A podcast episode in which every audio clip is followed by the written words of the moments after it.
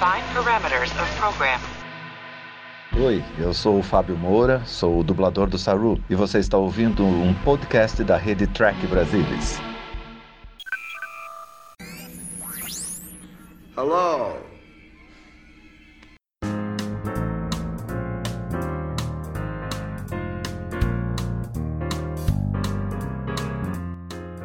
Uou! Dali, dali, gurizada! Estamos aqui para mais um Conversa de Bar Panorâmico. Eu sou o Murilo Vongrol, direto de Campinas, Fernando Odo, o Chato Rodrigues. E hoje mais chato. Direto, hoje do Rio de Janeiro, Carlos Henrique Santos. Fala, Carlão! Fala, dessa vez eu realmente fui no Rio de Janeiro, mandou bem, Murilo. Ah, garoto. Aleluia! Aleluia! Hoje nós estamos estreando um novo quadro no Conversa de Bar Panorâmico, que são off-topics. A gente vai falar de assuntos extra Star Trek e nós vamos começar a jornada Skywalker, a saga de Skywalker. Nós, aí, de vez em quando, a gente vai falar de algum filme Star Wars, obviamente na ordem do 1 ao 9, que é Mestre Fantasma, a Ascensão Skywalker, passando pelos maravilhosos nove filmes, quer dizer, maravilhosos sete filmes. Os seis filmes, um mais ou menos, dois mais ou menos e um horrível, digamos assim. Vamos, vamos passar uma ordem que o Murilo não sabe dizer o que ele gosta ou não. E hoje nós vamos falar sobre o que na, nessa minha lista é o mais ou menos Star Wars Episódio 1 A Ameaça Fantasma. Será que o filme com a maior expectativa da história do cinema? Lanço você essa pergunta. Essa pergunta e já perguntando impressões iniciais sobre o filme. Quem ser. Fernando Rodrigues. Mete bala, meu querido. Direto de Campinas. Torcedor do Guarani. Único campeão. Eu acho que em 99 era, assim, filme com maior expectativa da história do cinema.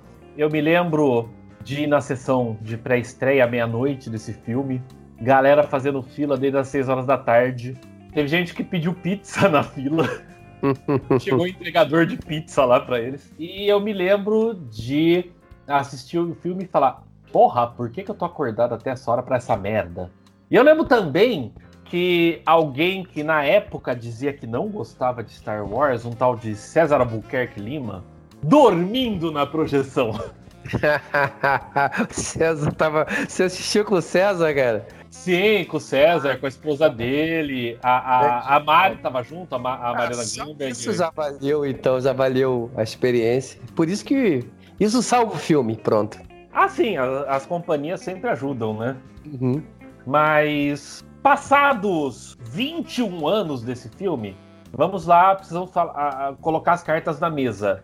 A ameaça fantasma é mais velha que Murilo Von. É, a minha Tassi tem 21, eu tenho 15. 15, quase 16. Mas é essa a sua conclusão sobre o filme? Não. É, Ah, é- legal. mas passado muito tempo, eu diria o seguinte: é um filme extremamente problemático. Que eu acho que em determinados pontos o George Lucas quis tentar dar um ar de ficção científica para Star Wars, coisa que Star Wars nunca foi. Uh, Midichlorians, alguém. Uh, e mas que ainda assim eu considero melhor que o episódio 7 por um simples motivo. É uma Ah, história original. não, depois dessa eu vou embora. Se tu acha que a ameaça é melhor que o episódio 7, não, né, Odo? Não, simples não, fato não. de que nada do episódio 7, desculpa, do episódio 1, é uma cópia carbonada da trilogia Não. clássica. O episódio Odo, 7 inteiro é uma cópia o carbonada. episódio 7 é bom. Não, é bom, não, o que importa. É bom, é um bom filme. não, Cara, não é. O episódio 4, A New Hope, cara, é nada mais é que a jornada do herói. Sim. E o filme é pior por causa disso? ah, Você tá. Eu tava comparando um com o 7. Por que você meteu o 4 na história? Porque o 7, o 7 teo- teo- teoricamente copia o 4, não é? Não é esse o seu ponto? Não. Eu ponho qual é o O teu ponto? 7 copia o 4 e o O, aonde tu vê a cópia é o 5? Me fala onde no 7 tem a jornada do herói. A Ray, a pessoa comum, e vai, e contra o mestre, o mestre morre. Jornada do herói, clássica. Assim, A Ray, a Ray salvou? Salvou? Não, não salvou. Salvou. Não, quem salvou foi Han Solo, foi Paul Dameron. A Ray, o máximo dela lá foi fazer um cortezinho na cara do Kylo Ren. Kylo Ren. Já viu a música Kylo Ren muito boa? O, mas, voltando ao assunto, cara, é, pode ter algumas diferenciações, mas é a jornada do herói clássica, assim como o 4. E o 4 não é menos filme. é! Pode dizer, Não ah, é. é porque 4 copiou Hércules. Ninguém usa esse argumento. É, alguém diz, o Harry Potter copiou Hércules, que eh, Matrix copiou Star Wars. Tudo é jornada do herói. Matrix não copiou Star Wars, desculpa. Claro que não, exatamente. Exatamente, não copiou. Mas ele Exato. tem herói. Mas se al- Assim alguém- como o 7 não É, copiou não. o 4. Não, desculpa, o 7 copiou o 4. Uma coisa é. Ah, mas a gente gosta um de filme- 1, gente. Calma, eu sei, mas você puxou esse assunto. Ah, uma coisa é, temos um filme que é baseado na jornada do herói. Existem dezenas de filmes, livros, etc., que fa- fazem isso. Quando você começa a pegar similaridades do 7 e o 4, coisas específicas, ah, o heroína é, é- é órfã e cresceu num planeta desértico. Luke Skywalker, Rey. Tem uma Estrela da Morte. É muita coisa que não é da jornada do herói, muita colocação que não é original, entendeu? Episódio 1, passados 21 anos que eu assisti a primeira vez, eu tenho que dar a mão à palmatória. Pelo menos é uma história original. Tá. é exatamente o que, que tu me diz do 8, do episódio 8? Eu gostei muito mais do 8 do que do 7, justamente por ser Ah, então beleza. original. Então beleza, porque o episódio 8 é melhor que toda a trilogia prequel, é a melhor da sequel e só perde pra Império Contra-Ataca. E essa é. Carlos Henrique Santos, Ameaça Fantasma. Salva desse filme o Liam Neeson, o Ivan McGregor e a e os valores de produção que embora tenham sido total, muito mal utilizados, acho que o George Lucas ele se deslumbrou com o que ele tinha à mão, ele, ah, tem muitas coisas bonitas no filme, de- to- mal colocadas, mas são bonitas. O resto é dispensável. Eu concordo. E e tu falou sobre o Liam Neeson, mas eu vou. O Liam Neeson tá bem no filme. Isso é indiscordável. Não sei nem se existe essa palavra, mas eu estou usando. Neeson. Discutível. É. Ivan McGregor é assim, e não e, e eles são muito bons, porque São. conseguiram fazer o que eles. E o Ivan McGregor era um ator que eu já conhecia antes de outros filmes, eh, e que não tinha nada a ver com Star Wars, e ele só. é, é, é, ele só, na verdade, confirmou o talento que, que ele já tinha até em filmes totalmente diferentes de Star Wars, né? O Liam Neeson, pra mim, eu lembro que quando eu fui ver o Star Wars, o Ameaça Fantasma, ele não era... Eu, eu tinha, tinha a lista de Schindler, que era uma outra pegada também, um excelente ator, mas é, eu, eu só lembrava do, do- da lista de Schindler, que é um filmaço, mas o Ivan, a gente tinha, tinha outros filmes. Se eu não estou enganado, eu tenho quase certeza que ele faz um filme com Jack Nicholson que ganhou o Oscar. Eu, eu tenho que procurar isso, mas ele. é- é- eu tenho quase certeza que é ele, mas enfim, um grande ator. Você nunca assistiu Rob Roy? Sim, sim, o Rob É Roy. ele.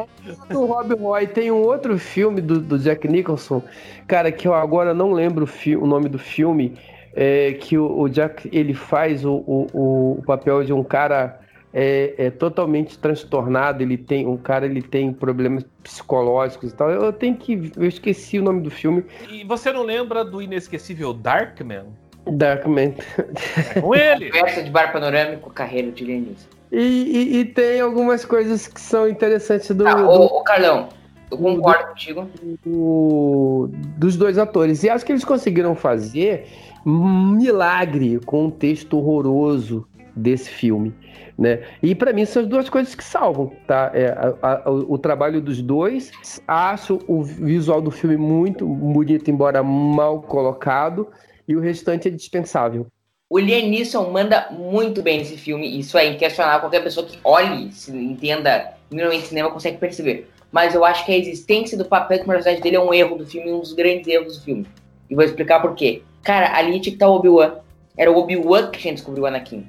O Obi-Wan só vai treinar o Anakin porque o coitado do Obi-Wan teve que prometer no leito de morte do Qui-Gon que ia treinar o moleque, entendeu?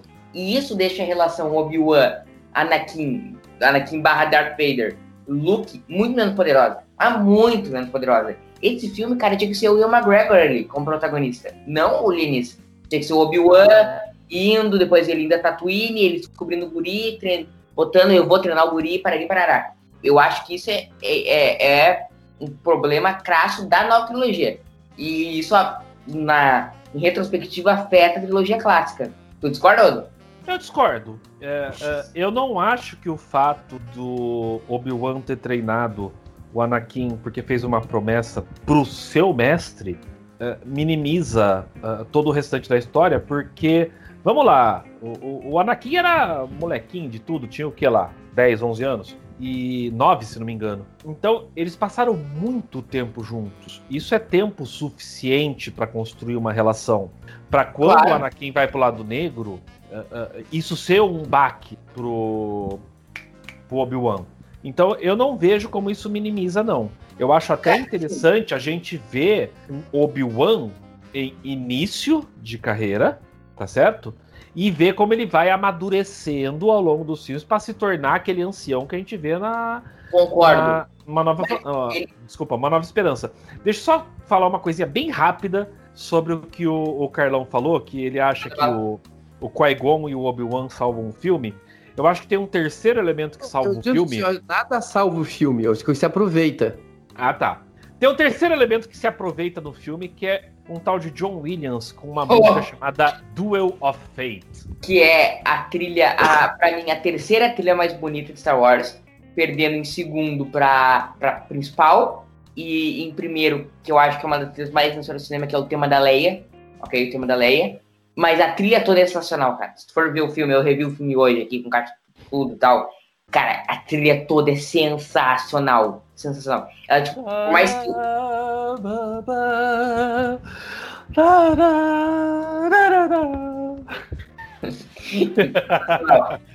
Esses três pontos, depois a gente aborda mais a trilha sonora, vai ser um dos tópicos, depois a gente aborda.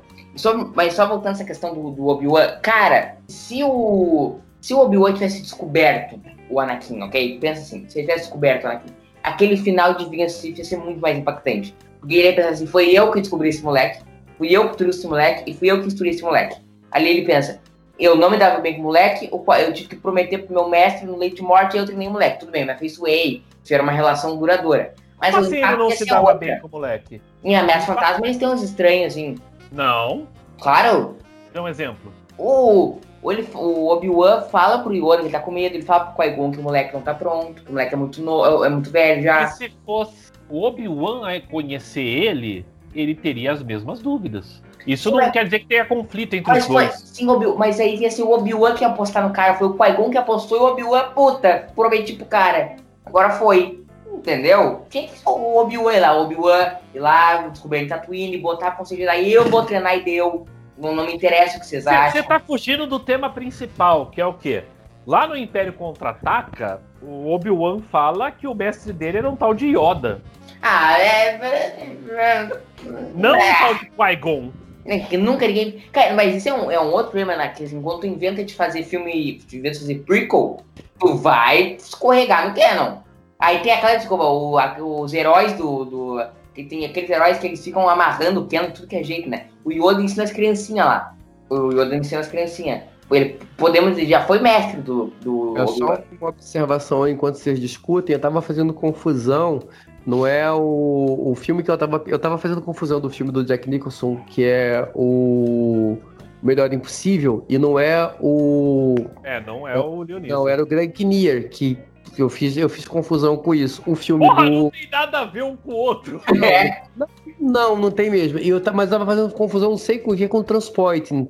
Mas é só para fazer essa observação. Vida que segue, não muda nada no trabalho muito bem feito do. Ah, do- Carlão, Esse Carlão, é o conversa outro- de bar panorâmico outra coisa. mais tarde. é. Agora são-. Agora são 10h38 da noite no horário de Brasília. O... Tem um outro ponto que salva o filme, cara. Darth Maul. Cara, Darth Maul é tá sensacional. comigo? Por quê? O que, que ele É, fez? Você tá falando Cara, comigo? sabre duplo, meu. Aquilo É- ali tu sai aqui pra. é Ah, cara, é Darth Maul. Uns dois. Então, assim, eu vou, vou, é, vou usar duas palavras: vilão unidimensional. Boa! Acabou. Se- assim, quando você quiser pegar uma, uma, um exemplo né, do, de como. Que que é, o que, que é um vilão, assim, o mais básico, o mínimo, assim, que eu não quero ter trabalho, é o Darth Maul. É o cara que tá ali que você não É sabe mal quem é. é mal. Ele é mal. Ele é mal. Aí, pra ele ser mal, você pinta a cara dele com um negócio de mal. Você, aí você cria, dá um. tem nesse A horário. dele de Cara. E bota um chifre no cara e, e- e pronto, e o cara é mal. Cara, nada mais unidimensional na história do cinema. Você pode gostar? Pode. Quando eu digo você, não você, Murilo, de qualquer pessoa que, ah, legal, bacana, eu de vez em quando gosto de do, do, do, do, umas coisas mais fáceis de assistir e tal, beleza. Mas o Darth Mal é, até o nome dele é mal. dúvida de que ele é mal, cara. Ele é mal. Ele é, vamos ó, lembrar os nomes em Star Wars normalmente têm umas traduções bem propícias pro português, né? Conde Alguém lembra aí do Conde do Cu? Cara, esse Cara, eu acho que o George Lucas sabe o português que às vezes troca de sacanagem. Tá vendo? Darth Maul, ele é mal. Ó, mas, uma pergunta, vocês já olharam The Clone Wars ou Rebels? Não, e não vamos abordar isso aqui porque não episódio 1 tem que sustentar por si só. Não, sim, não, não, não, não, claro. Não, até porque não tem ligação. A única coisa que eu tô dizendo é que o Darth Maul ele tem um arco sensacional nas duas séries. Eu sei, mas foda-se o arco nas outras séries. Não, eu, estou, eu, só, eu só estou recomendando a você, aos ouvintes, que olhem essas duas ótimas séries animadas. Eu amo 10 de que o mundo é mundo. Eu sento a porrada em qualquer coisa que eu tenha que ler historinha, Star Wars vai ser a mesma coisa. Ô, Carlão, eu não tô justificando isso, não, eu só tô dizendo. Não serve, não dá. Eu Acabou. sei que você não tá justificando, Murilo, mas justamente por essa nossa filosofia é que não tem que trazer essa pauta aqui. Foda-se Rebels, foda-se Clone Wars. Nós estamos analisando. Vamos abordar, o filme, Isaac? Ele, ele tá só recomendando, beleza. Exato. Não, pera, é, vamos lá. Olhem The Clone Wars e Rebels, que é muito bom. É melhor que Lower Decks, muito melhor. Pera, Murilo, você assistiu o episódio 1 antes, durante ou depois de assistir Rebels ou, ou Clone Wars? Antes, antes. Então foda-se, entendeu? É, é, o que nós achamos do filme. Tá. O que veio depois, foda-se. Pra mim, o filme ele tem, ele tem uma gama de problemas. Ele, é, assim, ele tem uma lista de Não, não, não, você não tem que falar do problema. Você é o cara que vai defender o filme. Então você tem que falar do que é bom. E a gente fala do problema. Se você... Eu quero apontar o meu problema com o filme. Você vai falar do problema? Cara, não dá. vamos, vamos organizar essa pauta. Tá. Você fala do que é bom do filme. Não, mas eu, eu, eu, preparei uma, um, aquilo que eu quero falar do filme. Tá bom, vai lá. Vai lá, vai lá, vai lá. O, o, pra mim, um grande problema do filme, primeiro é o seguinte: trama política excessiva. Nós sabemos que trama política pode ser muito legal. House of Cards, I love you. Pode ser. Trama política pode ser legal. Só que em Star Wars, filme de verão aí não rola. É, o filme ele começa a naufragar quando abre o letreiro Star Wars. A gente espera, tendo guerra, nego sabe de lutando e pá, pá. Mas não é embargo comercial. Federação do Comércio Imposto sobre Rotas Comerciais Intergalácticas. Parece que foi o Paulo Guedes que escreveu aquele letreiro. Entendeu? Parece que foi o Paulo Guedes que escreveu aquele letreiro. Que é o, é, é o Tecnobebo econômico. Acho é o problema. E aí, gente, é uma trama política. E aí, o, o George Lucas, meu, ele, ele parece um pouco ciclotímico. Porque ao mesmo tempo que ele quer fazer filme pra criançada, botando o Anakin, Pod Races, ele me vem com Federação do Comércio, me vem com imposto sobre rota comercial intergaláctica, me vem com embargo comercial, com sobre barricada. Aí, assim, é, que é um exemplo da ciclotimia do, do filme? Às vezes, tem aquela cena do, da corrida de pods, tá ligado?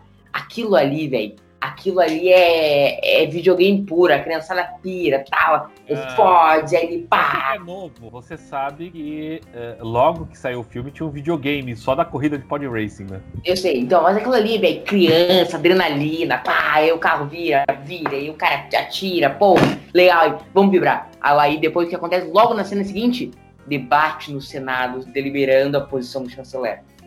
O filme é eu muito acho, eu acho o seguinte, e nada contra a trama política. Trama política pode ser legal. Assistam House of Cards, mas Star Wars. Muito, muito, alguns anos antes de uh, uh, sair o episódio 1, eu acho que isso foi em 95, 96. É, eu comprei uma revista Wizard americana e tinha uma tirinha. Eu devo ter essa revista em algum lugar aqui. Se eu, se eu achar, a gente põe no post do podcast. E tinha uma tirinha que era justamente o George Lucas uh, falando: Ah, vamos lá escrever o episódio 1. E aí ele começa a imaginar a reação dos fãs e dos críticos. Aí ele, aí ele fala: Ah, melhor não. Fazer o episódio 1 era uma missão impossível. Por quê? Os fãs originais de Star Wars, que assistiram Star Wars lá no cinema, vamos supor, com 10 anos, em 1977, tinham 32 anos quando saiu Ameaça Fantasma. Então, ele queria, ao mesmo tempo, ter um filme que atraísse o público jovem, a mesma molecada de 10 anos que construiu o império dele, mas que também fosse um pouco mais madura para agradar aos fãs mais idosos. E o velho ditado é o quê? Cachorro de dois donos morre de fome. Exato. Então ele conseguiu, naquele momento, vamos lá, em 99, ele não conseguiu agradar ninguém.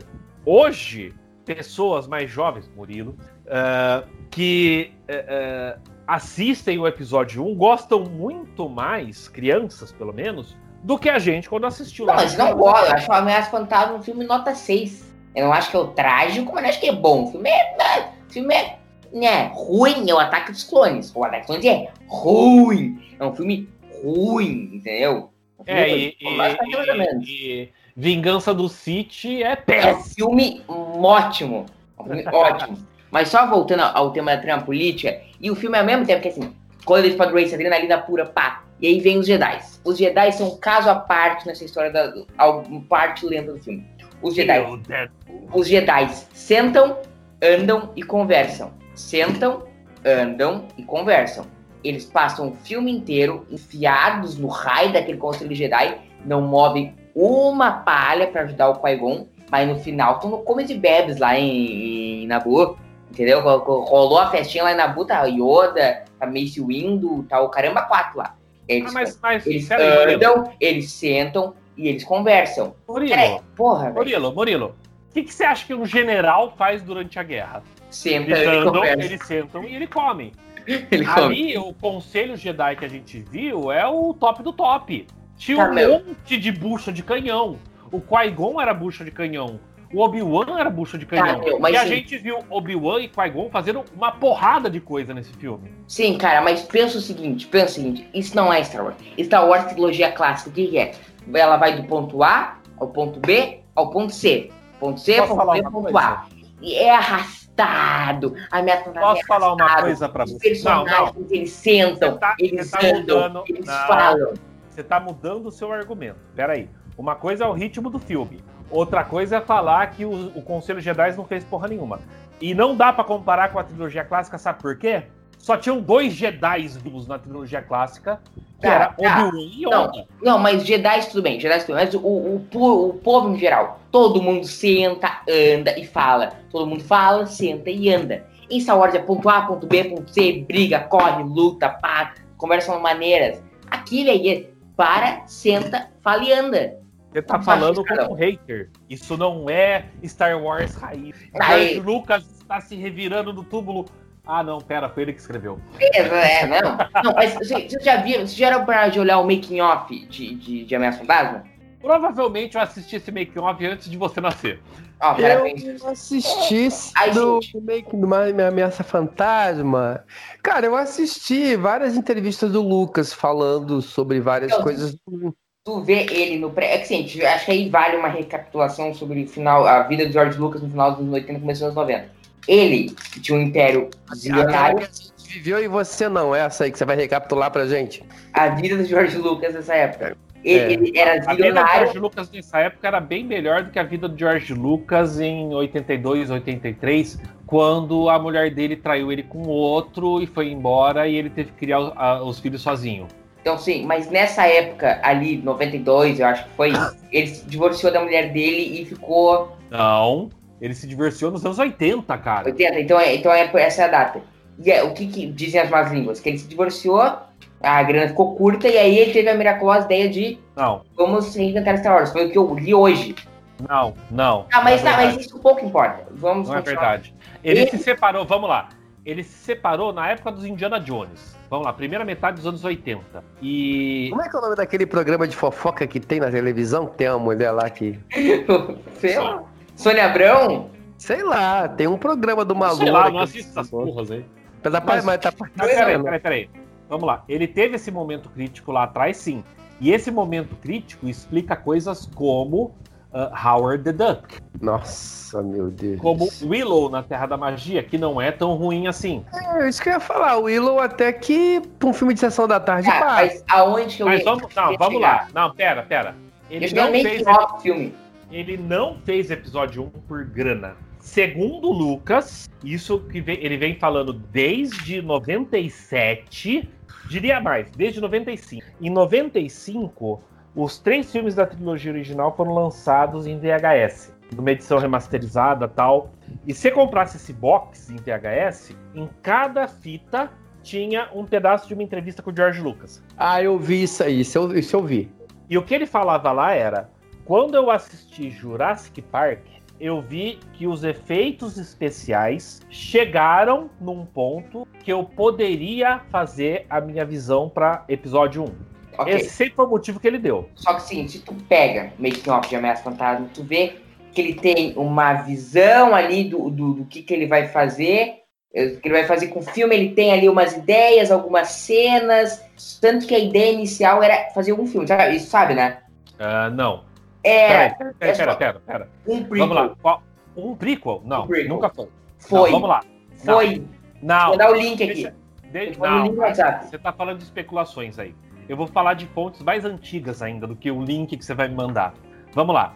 George Lucas escreveu Star Wars. É um documentário, George Lucas escreveu Star. Wars, certo? certo? Um filme que ele se fudeu pra produzir, que quase não foi lançado. Não, eu conheço a história. Quando foi lançado, foi aquele arrombo de bilheteria. E aí o George Lucas começou com essa história. Não, não, não, não. Eu tinha uma história muito maior pra contar e eu tive que dividir. Eu peguei o pedaço do meio. Mas eu tô falando do prequel, meu. calma, os prequels começaram. Por que que, quando foi relançado no cinema, ainda nos anos 70, o A New Hope se chamava episódio 4 e não episódio 2? A partir do momento que ele decidiu fazer as prequels, ele sabia que tinham que ser três filmes, tanto que estava tudo planejado para ser um filme a cada dois anos. Não dá pra eu vou fazer um filme só e daí eu resolvo fazer outro e em dois anos eu consegui. Tá, Isso mas não era nem esse ponto que planejado. eu queria chegar. Não era nem esse ponto que eu queria chegar. Desculpa, não era a cada dois anos, era a cada a três, se não me engano. Mas foi a lançada cada 13, é 99, 2002, 2005. Cada três, exato. Eu falei dois, na verdade são três. Como foi o intervalo entre ah, a trilogia original. 77, 80, 83. É, e eu acho que isso foi um erro na nova, na sequel. Eles foram com muita ao pote, tinha que ser 3 também. Tinha que dar mais tempo, o erro cara. da sequel é não ter uma pessoa planejando a história inteira pros três filmes. Era pra ser. Cara, é que assim, eu acho que assim. É, é que. Eu não vou falar de sequel agora, é de legal, mas, mas vamos. O Carlos tá quase dormindo, ó. Ele tá Eu- assistindo. Não, eu tô esperando vocês Só- O Carlos tá assistindo E- educadamente. gravo, tá. Porque eu sou uma pessoa educada, tô aguardando aí a minha Não, vez. mas só pra, pra chegar onde eu queria chegar do tal do making off. Tu vai É. vendo que, o- que o George Lucas ele tem cenas, ele tem ideias, Anakin Skywalker. Tem uma cena que ele tá na casa dele aqui, deitado com ele. Eu só preciso de uma ideia, eu só preciso de uma ideia.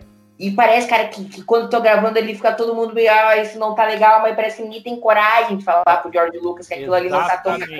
bacana. Você. Porque ele é o Aí- George aí- Fucking Lucas. Aí é a falta que faz um tal de Gary Kurtzman, que foi produtor do episódio 4 e do episódio 5. E que brigou com o George Lucas e saiu no episódio 6, Retorno de Jedi.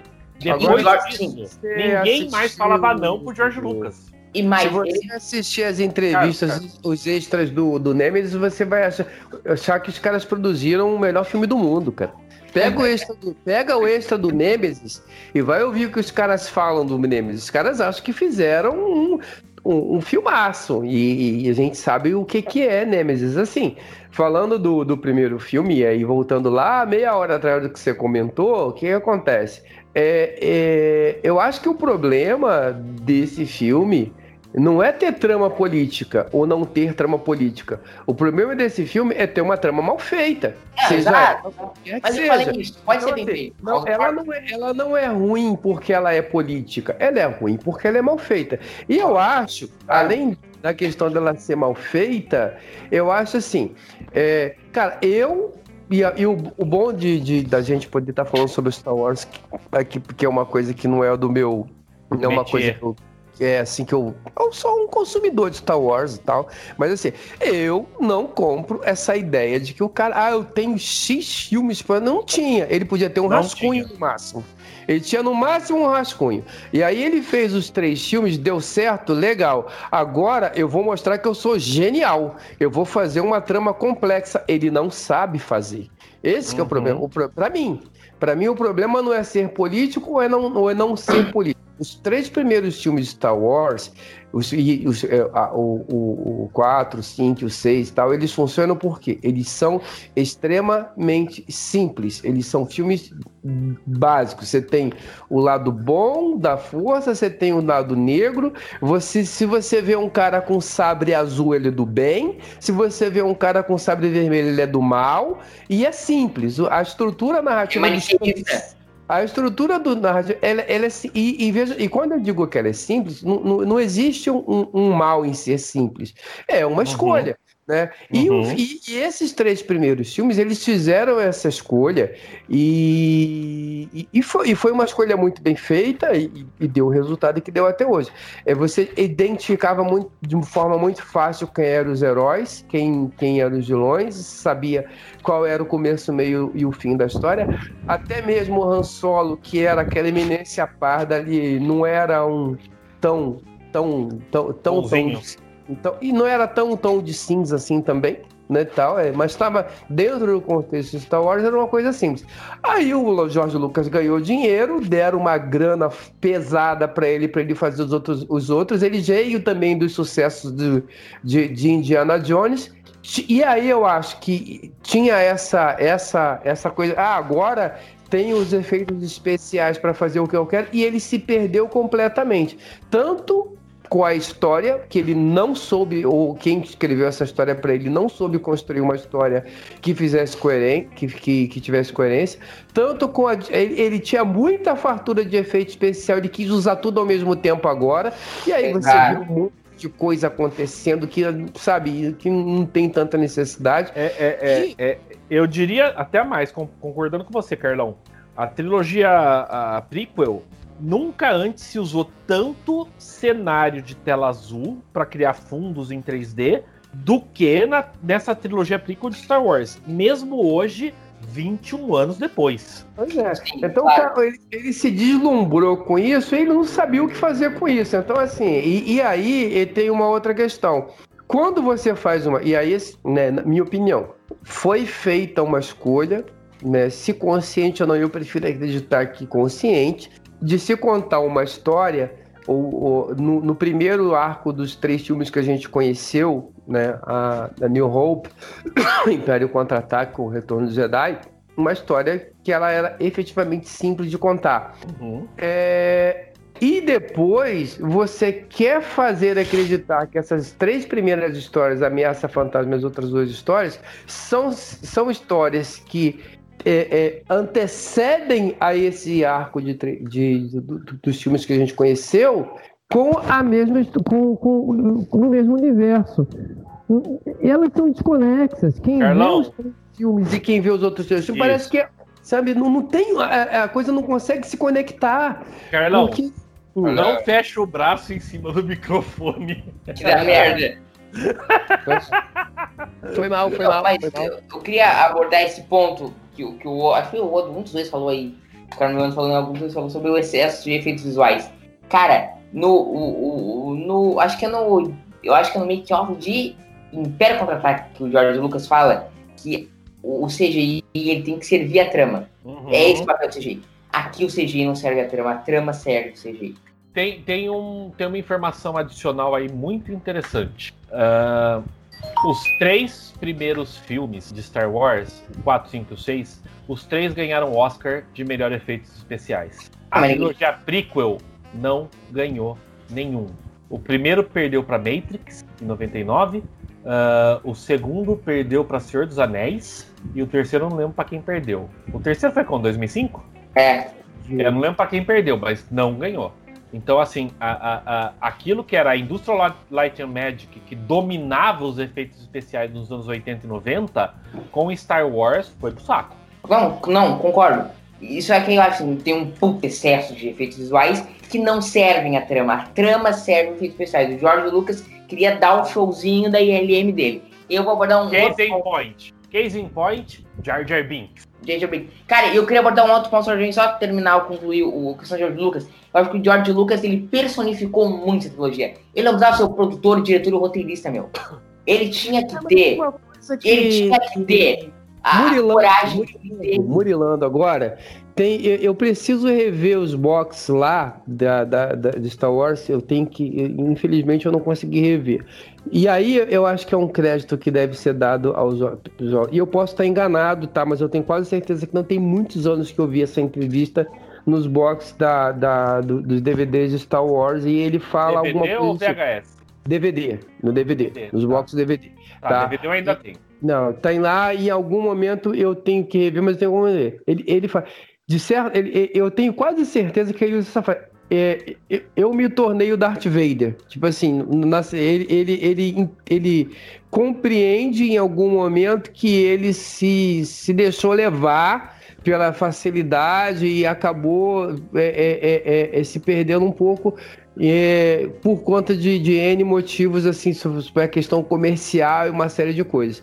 Eu preciso rever isso para ter, ter. Eu não quero afirmar. Posso estar enganado que realmente tem muita.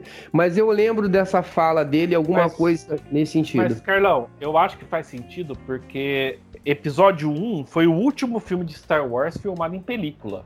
Ataque dos Clones, em 2002, estamos falando aí de 18 anos atrás, foi filmado 100% em câmera digital. Que era uma coisa é um nova na época. É, mas o, o, os efeitos especiais do, do, do, Ataque dos Clones, eles não são. Eles são bons. Você vai olhar até hoje, cara, são, é só que são. Ah, é, é, não, eu, aquela cena no planeta onde fabricam os clones é videogame PlayStation 2. Mas, pera, o George Lucas sempre pensou em como ganhar dinheiro por fora. Sim, Vamos lembrar, ele, ele construiu o império dele é, como? É o, é o protótipo do J.J. Abrams. Sim, ele construiu o império dele como? Ele, ele cedeu os direitos de Star Wars para Fox, que ia destruir o filme, exceto o direito de merchandising. merchandising. Como ninguém apostava em merchandising. Exato, e ele ficou rico com isso. Então, estamos nos anos no, final dos anos 90, começo dos anos 2000. Qual que é a voga? Videogame. Então ele vai pensar em coisas que possam virar videogames. Ele quer não, ganhar dinheiro. Não, não, não, não é isso que eu tô falando. Eu tô dizendo que aquele visual, aquele efeito especial, parece videogame PlayStation 2, cara. É que caminhar, eu acho. Pera, pera, Murilo, Murilo, Murilo, pera. Eu não acho tem, os tem, efeitos pera, pera, Carlos. Pera, Carlos, pera. Uhum. Eu, eu, deixa eu falar e você fala. Eu uhum. acho complicado. Eu assisti episódio 1, episódio 2, episódio 3 no cinema quando saíram. Carlão ah. também, provavelmente. Ah, sim, Hoje, sim alguém que vai assistir, Murilo assistiu com o quê? Com 9, 10 anos? Ah, Ataque dos Clones deve ter visto com 8, 9 anos. Pois é. Star Wars chegou então, muito antes também, Star Trek. O CGI do começo dos anos 2000 não envelheceu bem. Parece em sequência de PlayStation 2. É por isso que O Senhor dos Anéis funciona muito melhor do que o Hobbit. Porque no Senhor dos Anéis você tinha maquetes e efeitos práticos com alguns toques de CGI. E eu defendi. E o Hobbit era só isso. CGI. Eu defendi isso aqui, acho que foi no Converso de Bar Panorâmico do. Do. Do. Parece que tem mais ponto, Carlão. Do, acho que foi do Into Darkness que eu defendi esse ponto. Maquete e assim, efeitos práticos. Fazendo todo esse. esse, esse Termino depois, gente fazer contextualizando, tendo essa questão do contexto, dados 20 anos do filme e tal, que eu estou dizendo assim, olhando em retrospecto, eu e não comparando com, com hoje, mas comparando com o que a gente tinha 20 anos atrás, e aí acho que esse Ameaça Fantasma, ele pegou essa transição, parte era, era modelo, parte era, é, já era o começo do CGI e tal. Pensando nesse contexto, eu acho que, que, que, o filme não envelheceu tão mal, acho que ele ainda funciona. É claro que você não pode comparar com o que tem hoje. Mas para a época, eu quero dizer o seguinte: para a época, se você pegar só o visual do filme, para mim ele não funciona porque é excessivo. Né? Tudo uhum. tem muito, tudo, tudo tem um bonequinho, tudo tem um, um, um androide, tudo tem. Um... Assim como o, se você pegar os três filmes do Star Trek do, da Kelvin Timeline, nunca tem uma cena que é Enterprise com espaço preto com estrelas ao fundo. Sempre tem uma nebulosa, algum efeito, alguma coisa diferente. Ter naquele ponto que eu queria sobre efeitos práticos? Uhum. Então, eu defendi, acho que isso foi no Pod Into Darkness. Quando se trabalha com efeitos práticos e maquetes, nunca envelhece. Se a gente botar eu, o Oda, que ainda lançar com a gente botar lá em algum lugar, o, a New Hope, pra olhar no home video, top, não envelheceu nada, aquele troço lindo, Ah, maravilhoso. não, pera, e Murilo. pelo contra-ataque também. Não, não, Só que pera. ataque dos clones envelheceu. Efeito prático nunca envelhece. CGI sempre vai envelhecer. Não, Murilão, qual versão do episódio 4? Ah, Remasterizado.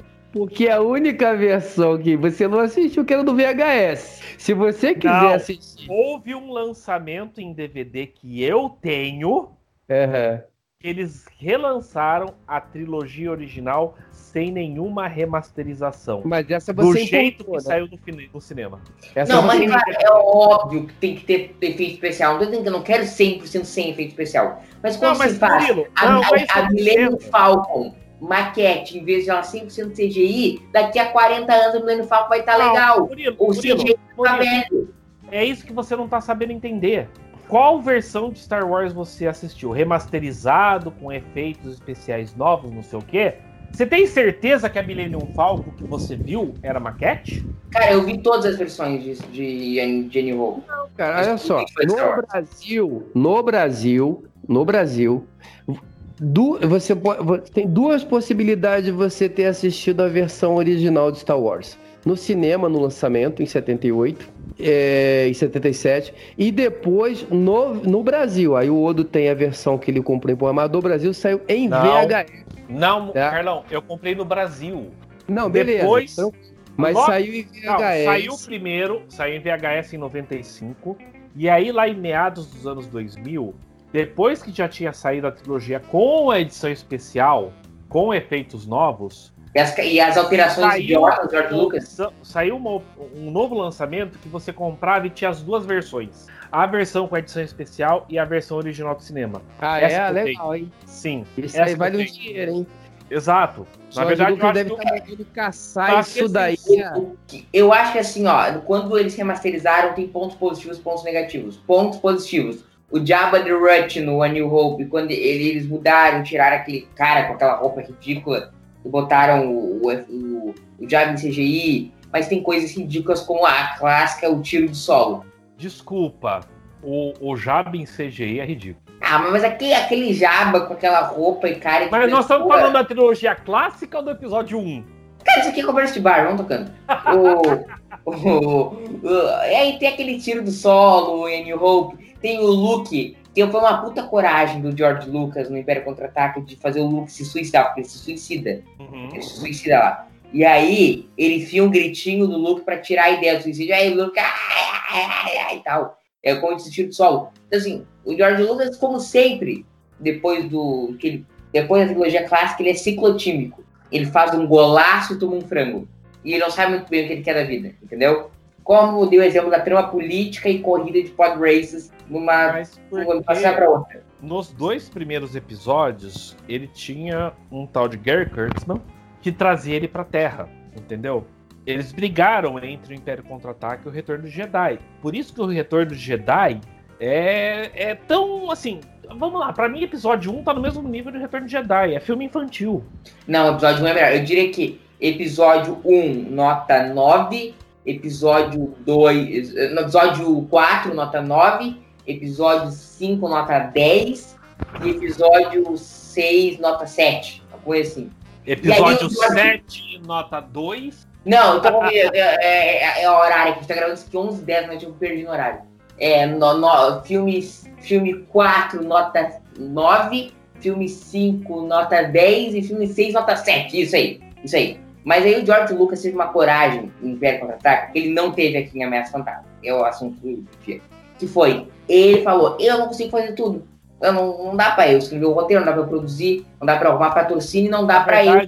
ele falou: Eu sou um péssimo diretor, deixa eu chamar outro aqui. É um puta diretor, né? O Uhum. Império Contra-Ataque é um troço lindo. Mas vamos falar do episódio 1. Exatamente, isso que eu, é aqui que eu ia chegar. Por que Cargas da Árvore quis centralizar tudo nele? Por que ele tem que dirigir? Cara, o George Lucas como ator é uma tragédia, meu. Como ator? como dirigindo atores. É uma tragédia. Por Vamos exemplo, entender- Pega Vingança. Pega. Deixa eu terminar, deixa eu terminar, cara. Pega Vingança do Sith. O, o, tem a, acho que é, eu acho que é o Ian McGregor que pergunta pra ele uma coisa da luta lá que ele tem com, a, Na- com o Eddie Christensen no final do filme. E aí. Ah. E aí no roteiro. Você no não, você que é mal. no roteiro. Isso vai falar foi pra enterrar isso, né? Você é mal. Não, você Não, não, já que a é gente tá. tá E aí no roteiro, no roteiro, Pera, pera, pera. tá lá, começa a luta, começa a luta. Sabe o que tá no roteiro? Eles lutam. Eles lutam. E aí, foda assim, começa a luta. Murilo, Murilo, você já assistiu a versão estendida do Senhor dos Anéis e assistiu todos os extras? Claro, o Senhor dos Anéis é my life. Tem uma cena, eu não sei, tem um, no- nos extras, tá? Eu não sei se é no Sociedade do Anel ou se é no Duas Torres, em que a Filipe Bo, Filipa Boyans começa a falar que no roteiro tava escrito e eles lutam como homens. E que no filme dava 40 minutos de cena. Isso é normal em roteiro de cinema. Não é uma culpa do George Lucas. Em roteiro de cinema você vai ter uma luta, ninguém fica falando, o roteirista não fica falando, ah, ele dá um soco desse jeito, o outro dá um soco desse Não, jeito. sim, cara, mas o George, eu, eu ia concluir o que eu tô falando. E, aí o Coisa perguntou pro George Lucas o que, que ele fazia. E o George Lucas, vai lá e luta. O George Não, Lucas não, não. sabe lidar com ator. Não, não, peraí. O George Lucas falou, vai lá e luta por quê? O Ivan McGregor e o Hayden Christensen ah, ah, tinham passado semanas treinando a coreografia da porra da luta. Que o George Lucas não tava lá assistindo, entendeu? Uma equipe especializada em artes marciais coreografou a porra da luta pra eles. Isso é normal em Hollywood, cara. Não, tá, tudo bem. Então superamos esse ponto e continuamos. Mas, cara, o ponto é que George Lucas não é um bom diretor. Ah, o único foi. Bom trabalho dele como diretor é A Nova Esperança. Então, e American Graffiti é legal. É, American Graffiti é legal. é. THX. Como é que era o nome do filme? THX. THX 1138. Isso. Mas não, desculpa. A THX 1138 tem um conceito de ficção científica interessante. não é. Fechado. Mas ele não é um filme bem dirigido. Conceitualmente ele é bem legal. Se eu fosse falar, apostar qual é o melhor filme dirigido por George Lucas, eu apostaria em American Graffiti. É, cara, Não, eu, melhor. eu, eu, filme não. o- A New Hope é melhor, mas a direção dele em American Graffiti é melhor. Como é que é? Eu não sei qual O filme, foi. a New Hope é melhor que American Graffiti. Só que a direção dele, claro, American Graffiti dele é melhor. Harrison Ford com o. Chapeuzinho. Eu- American Graffiti é um puta. é American Graffiti é um George que é George Lucas. Não sei qual é a participação real do George Lucas no, no- no- no- na série Indiana Jones, mas eu gosto dos Indiana Jones mais em termos de valores de produção e direção mais do que dos Star Wars dele. Concordo. e, e eu sou um, um dos poucos que diriam que eu entendi qual é que era do Indiana Jones e a Caveira de Cristal e eu não acho tão ruim assim. Não, não é não. Eu, eu- o que eu acho do, do. Bom, vamos falar, isso é outra franquia. Vamos voltar para Ameaça Fantasma. Então, o. Putz, agora veio com a calça na mão. Pegou com a calça na mão, agora tá, eu tava me preparando pra falar de, de Indiana Jones e aí, puta, vamos lá. Ah, bom, cara, eu acho que a gente tem um outro problema nesse filme, não queria saber muito o que vocês acham, que eu estou com o Carlão, que é o seguinte, os personagens são muito homogêneos. A gente não consegue diferenciar o Mace Windu do pai da Leia, tá ligado? O pai da Leia, que é o nome dele lá de Alderan. Mace Windu nesse filme é um extra. É um extra. Então, assim, cara, a gente não se importa com os personagens. A gente Não. não, tem o homem comum que nós seguimos. Pô, esse cara é legal, esse cara é um homem comum e vai pra aventura e a gente sente por ele. Como é com o Luke na trilogia clássica. A gente não sente por ninguém. Aí Murilo, o pelo amor, quem é o homem comum que vai pra aventura nessa Cara, mas tu sente pelo Anakin. Anakin no filme? Tu sente pelo Anakin? O, Tu sente O pelo homem- Anakin no o filme? homem comum você vai encontrar em Rogue One. É, exato. Até aí tudo bem, Exato. mas vamos lá. E O problema é que, é que a história da porra das midichlorians. Vamos lá. Porra de midichlorians. Reserva de sangue pra saber se Né? tu é Jedi. Cara, os caras me ensinaram na trilogia clássica que a força era uma coisa mística, uma coisa maravilhosa que tu sentia. E aqui é lactobacilos no teu estômago. pra mim, Fernando. Midi-chlorian, vai, vai. Por causa da porra das midi-chlorian, assim que o Anakin é encontrado, ele já é, ah, ele é o predestinado, ele é o The Chosen One. Vai trazer o equilíbrio à força. Pois é, Calma, gurizada. mas vamos lá. Ele era porra de um escravo, filho de uma escrava, tá certo? Que poderia, não tinha que ter essa porra de Chosen One, não tinha que ter essa história de equilíbrio da força. E, mas nunca explicaram essa profecia, né? Nunca Fazer explicaram. um comentário, Fernando. Manda lá. Dentro desse texto horroroso que calor. é o- que é o que são os diálogos da, da, da ameaça fantasma, que são, né, para mim, extremamente rasteiros. Sim. Tem um que eu acho que é, que é extremamente machista, que é a hora que o, o, o, o, o, Kigon tá lá com- conversando com a mãe do, do, do, Do Anakin. do Anakin e vira pra ele, não, ele é um garoto diferente, ele é muito poderoso, ele não sei o que, ele blá, blá, blá, blá, blá, blá, blá. Quem é o pai? Porra! Só pode quem ser é muito poderoso o cacete A4 por causa do pai? Quer dizer que a mãe ali, nada porra nenhuma. Quer dizer, cara, eu, Eu- acho, não, eu não acho eu que não até- foi intencio- pera, pera, eu pera, acho que não foi intencional, tá? Não, não Mas foi. isso desce atravessado na minha garganta até hoje. Concordo com você. Concordo com você. É, é, eu entendo a intenção do George Lucas. O que ele queria era, de alguma forma, mostrar que o Anakin não tinha um pai e que ele teria sido concebido pela própria força. Exatamente. Só que da forma como foi feito, entendeu? É, é, ah, você é mulher, você não é nada. É, não, Então você, quem é o pai?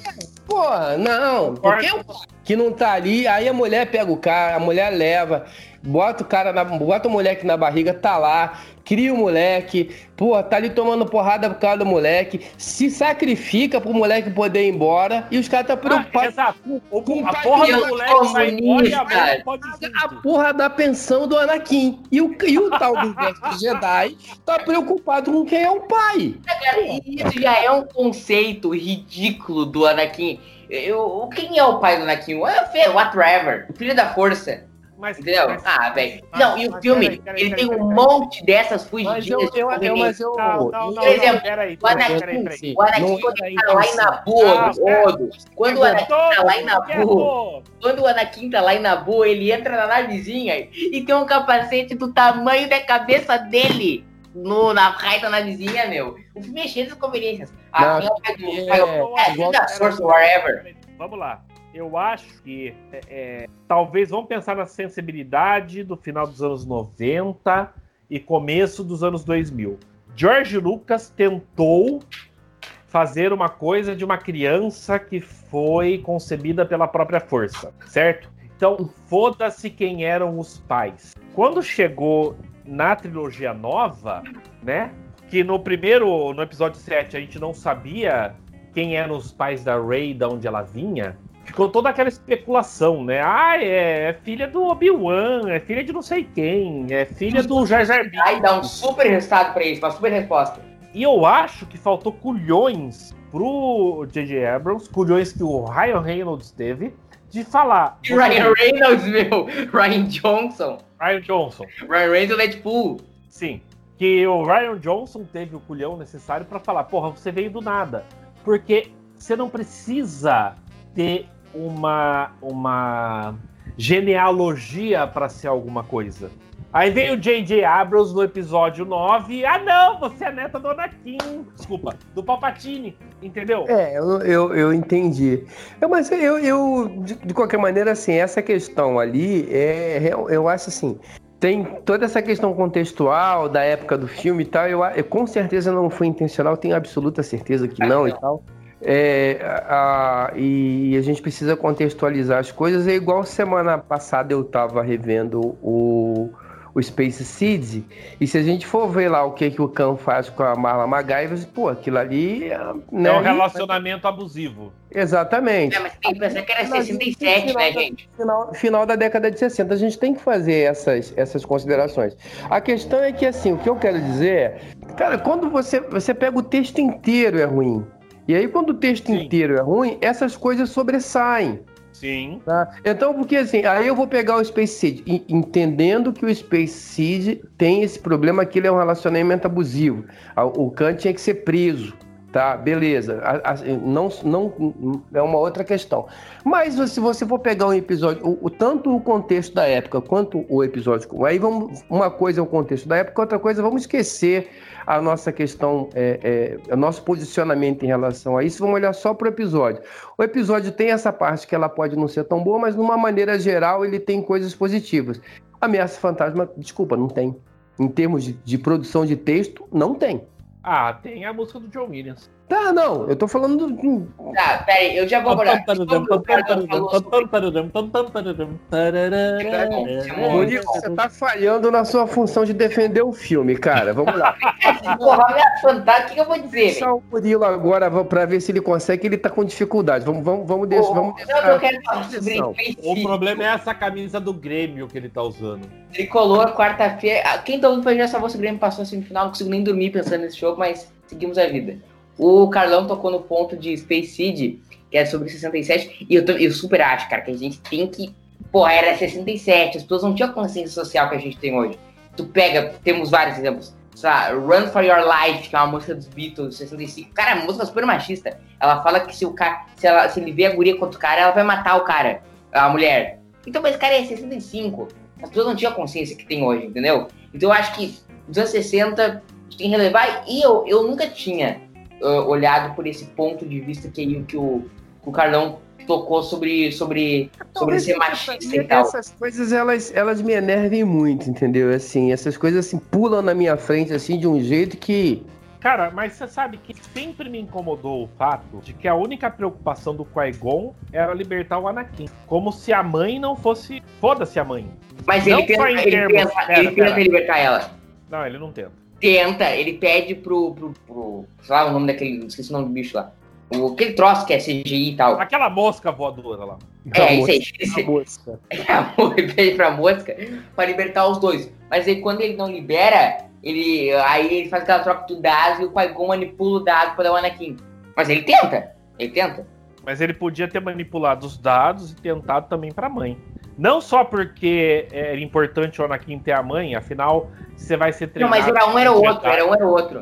Se você vai ser treinado como Jedi, você tem que ser um bebê e, e ser tirado da família, né? Diga-se de passagem, eu acho isso uma coisa ridícula, né? Aquela a, a cena do Anakin matando os Younglings, pra mim já é ridícula pelo simples fato de que eh, eh, nenhuma criança naquela idade tinha que estar sendo treinada pra porra nenhuma. Então, assim, Falando do Anakin, só falando do Anakin? Tô falando do Anakin depois lá no episódio 3. Eu tô dizendo, vamos lá. Tudo que a gente Ah, o tinha de Anakin as informação-? Pera, pera, pera. Tudo que a gente tinha de informação sobre treinamento Jedi era do Império Contra-Ataca. Quando o, o Luke procura o Yoda pra ser treinado, o Luke ali já tinha uns 19, certo? Luke no Império Contra-Ataca? 23? Não sei. No Mas- Império Contra-Ataca é 22, eu acho. 22. Os dois, beleza. E o Yoda fala, ele é muito velho pra ser treinado. Agora, ele ser muito velho pra ser treinado quer dizer que a gente tem que treinar crianças de 3, 4, 5 anos de idade? Parece que sim. Mas, é, não, parece que sim, pelo que a gente viu nas prequels. Sim, mas é o universo é o mesmo. O canon é o mesmo. Concordo. Só que vamos lá. É, é, é, para mim, não faz sentido você pegar. Pra mim, fazia, faz sentido, sabe o quê? Quando eu tinha 12, 13 anos, eu tinha a possibilidade de me alistar como sargento do exército. Sério. Tinha propaganda na TV dessa porra.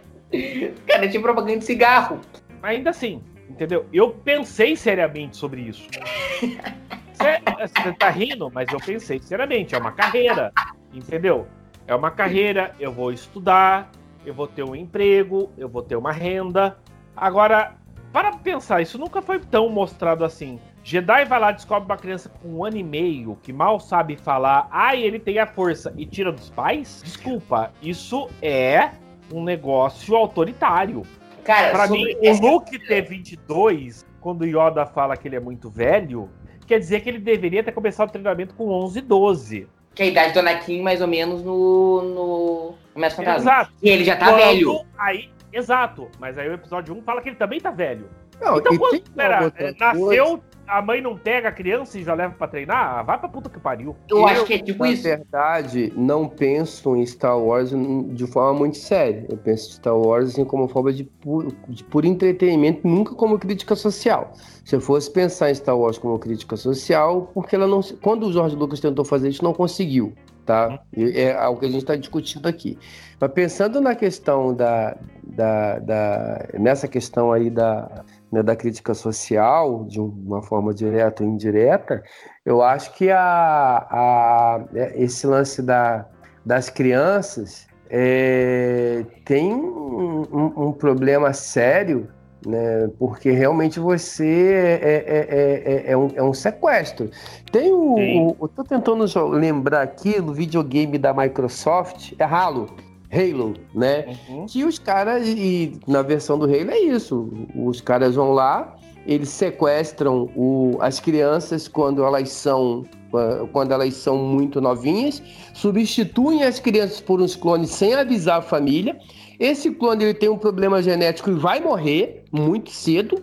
E eles somem com a gente, tá? Esse, esse tipo de coisa. É um tipo de coisa que é feito pelo Estado. E aí é um problema, porque, como eu estava falando, eu não penso em Star Wars como crítica social, mas quando a gente pensa, e eu, o Ameaça Fantasma, em alguns momentos eles param para pensar nisso daí, assim, os Jedi, principalmente no Ameaça Fantasma, eles são uma força que serve somente para sustentação do Estado e Uhum. não a sustentação do povo. Uhum. né?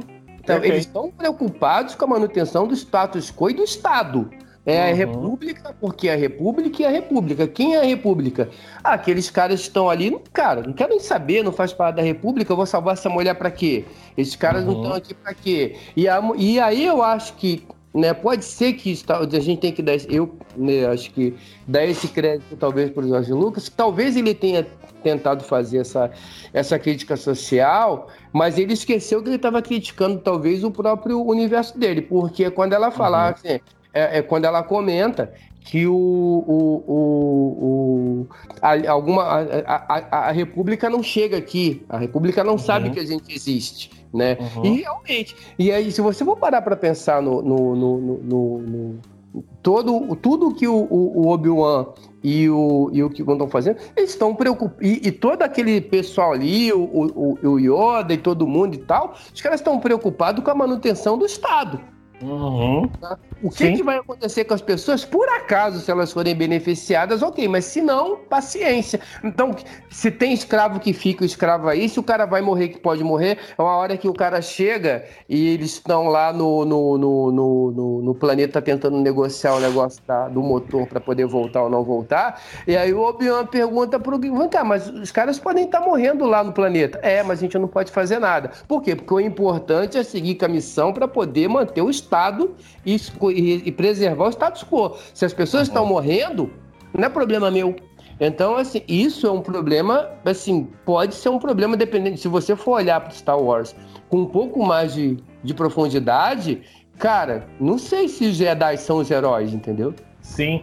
Não, e, e- e eu só para completar meu raciocínio anterior. Se você tem que ser extremamente jovem para poder ser treinado Jedi, Luke nunca teria conseguido converter o, o Darth Vader de volta a Anakin e derrotar o Imperador. Então, essa regra de. Ah, tem que pegar criança. Não faz o menor sentido na trilogia Não, cara, eu não acho que isso seja necessário até porque o Luke virou Jedi. Eu acho que assim, se, se der pra pegar com dois aninhos, melhor. E aí, sobre isso, eu sei que vocês odeiam. Pra pegar com eles ali é melhor. Eu sei nós que vocês. vamos gravar, nós vamos regravar esse podcast daqui a alguns anos, quando o Carlão tiver uns 65, 70, e eu lá os meus 60, e quando o Murilo tiver um filho de dois anos, pra ver se ele vai defender isso ainda. Eu quero, na verdade, é que a Cara, gente se os fazer Jedi como- querem pegar criancinha com dois aninhos, que os Jedi A gente- peguem criancinha com dois A não vai pegar. sempre, mas se a gente vivesse pra sempre, pelo menos pra ver assim, o dia que o filho do Murilo, com 18 anos, escutasse o Murilo falando isso. Entendeu? Assim, ó, Tá na internet, tá pra sempre.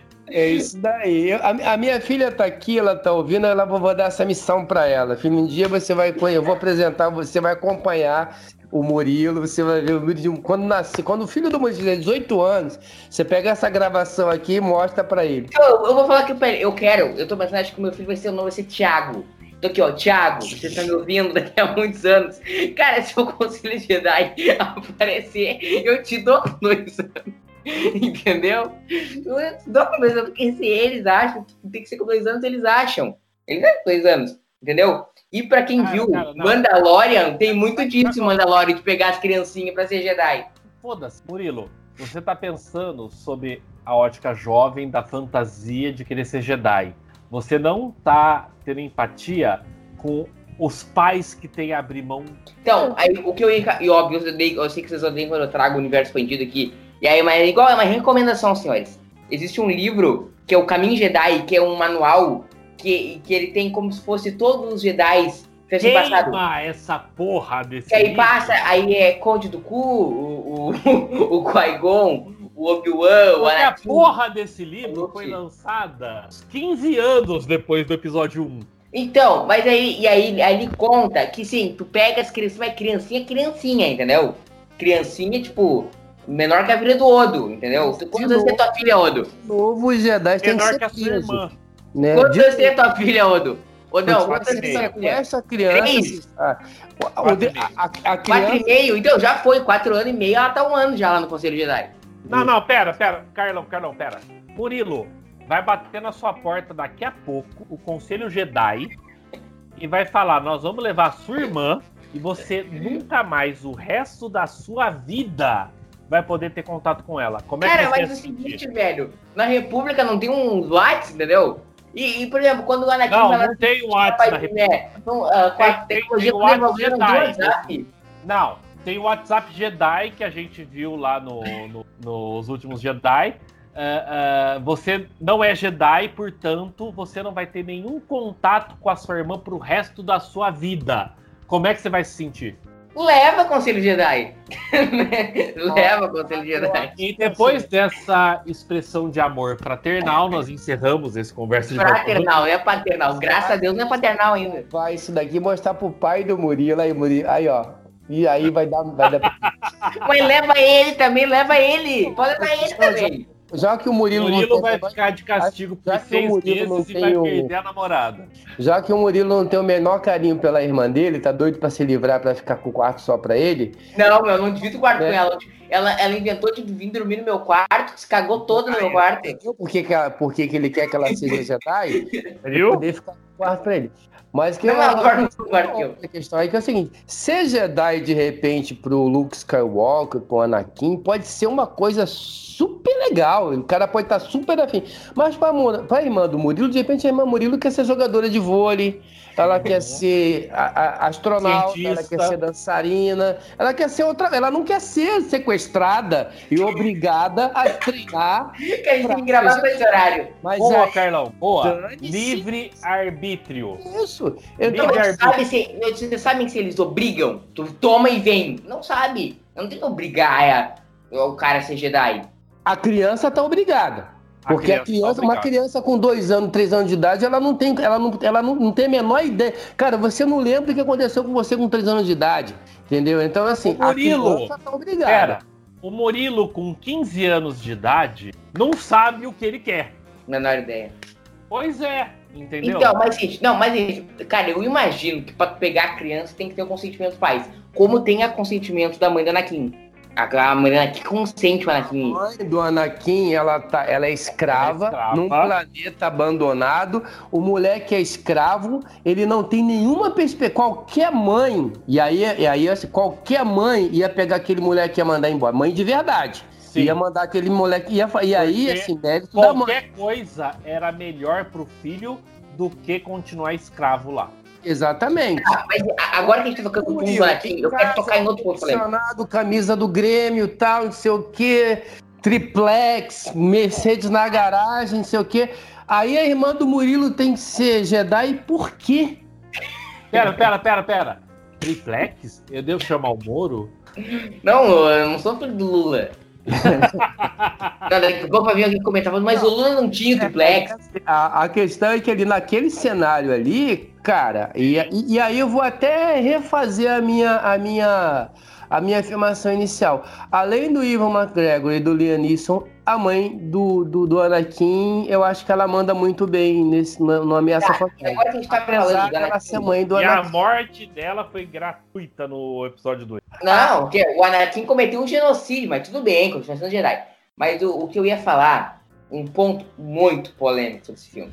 Tá muito Jar polêmico. Muito Jar polêmico. Não, Jar Binks é um outro ponto polêmico que eu vou pôr depois.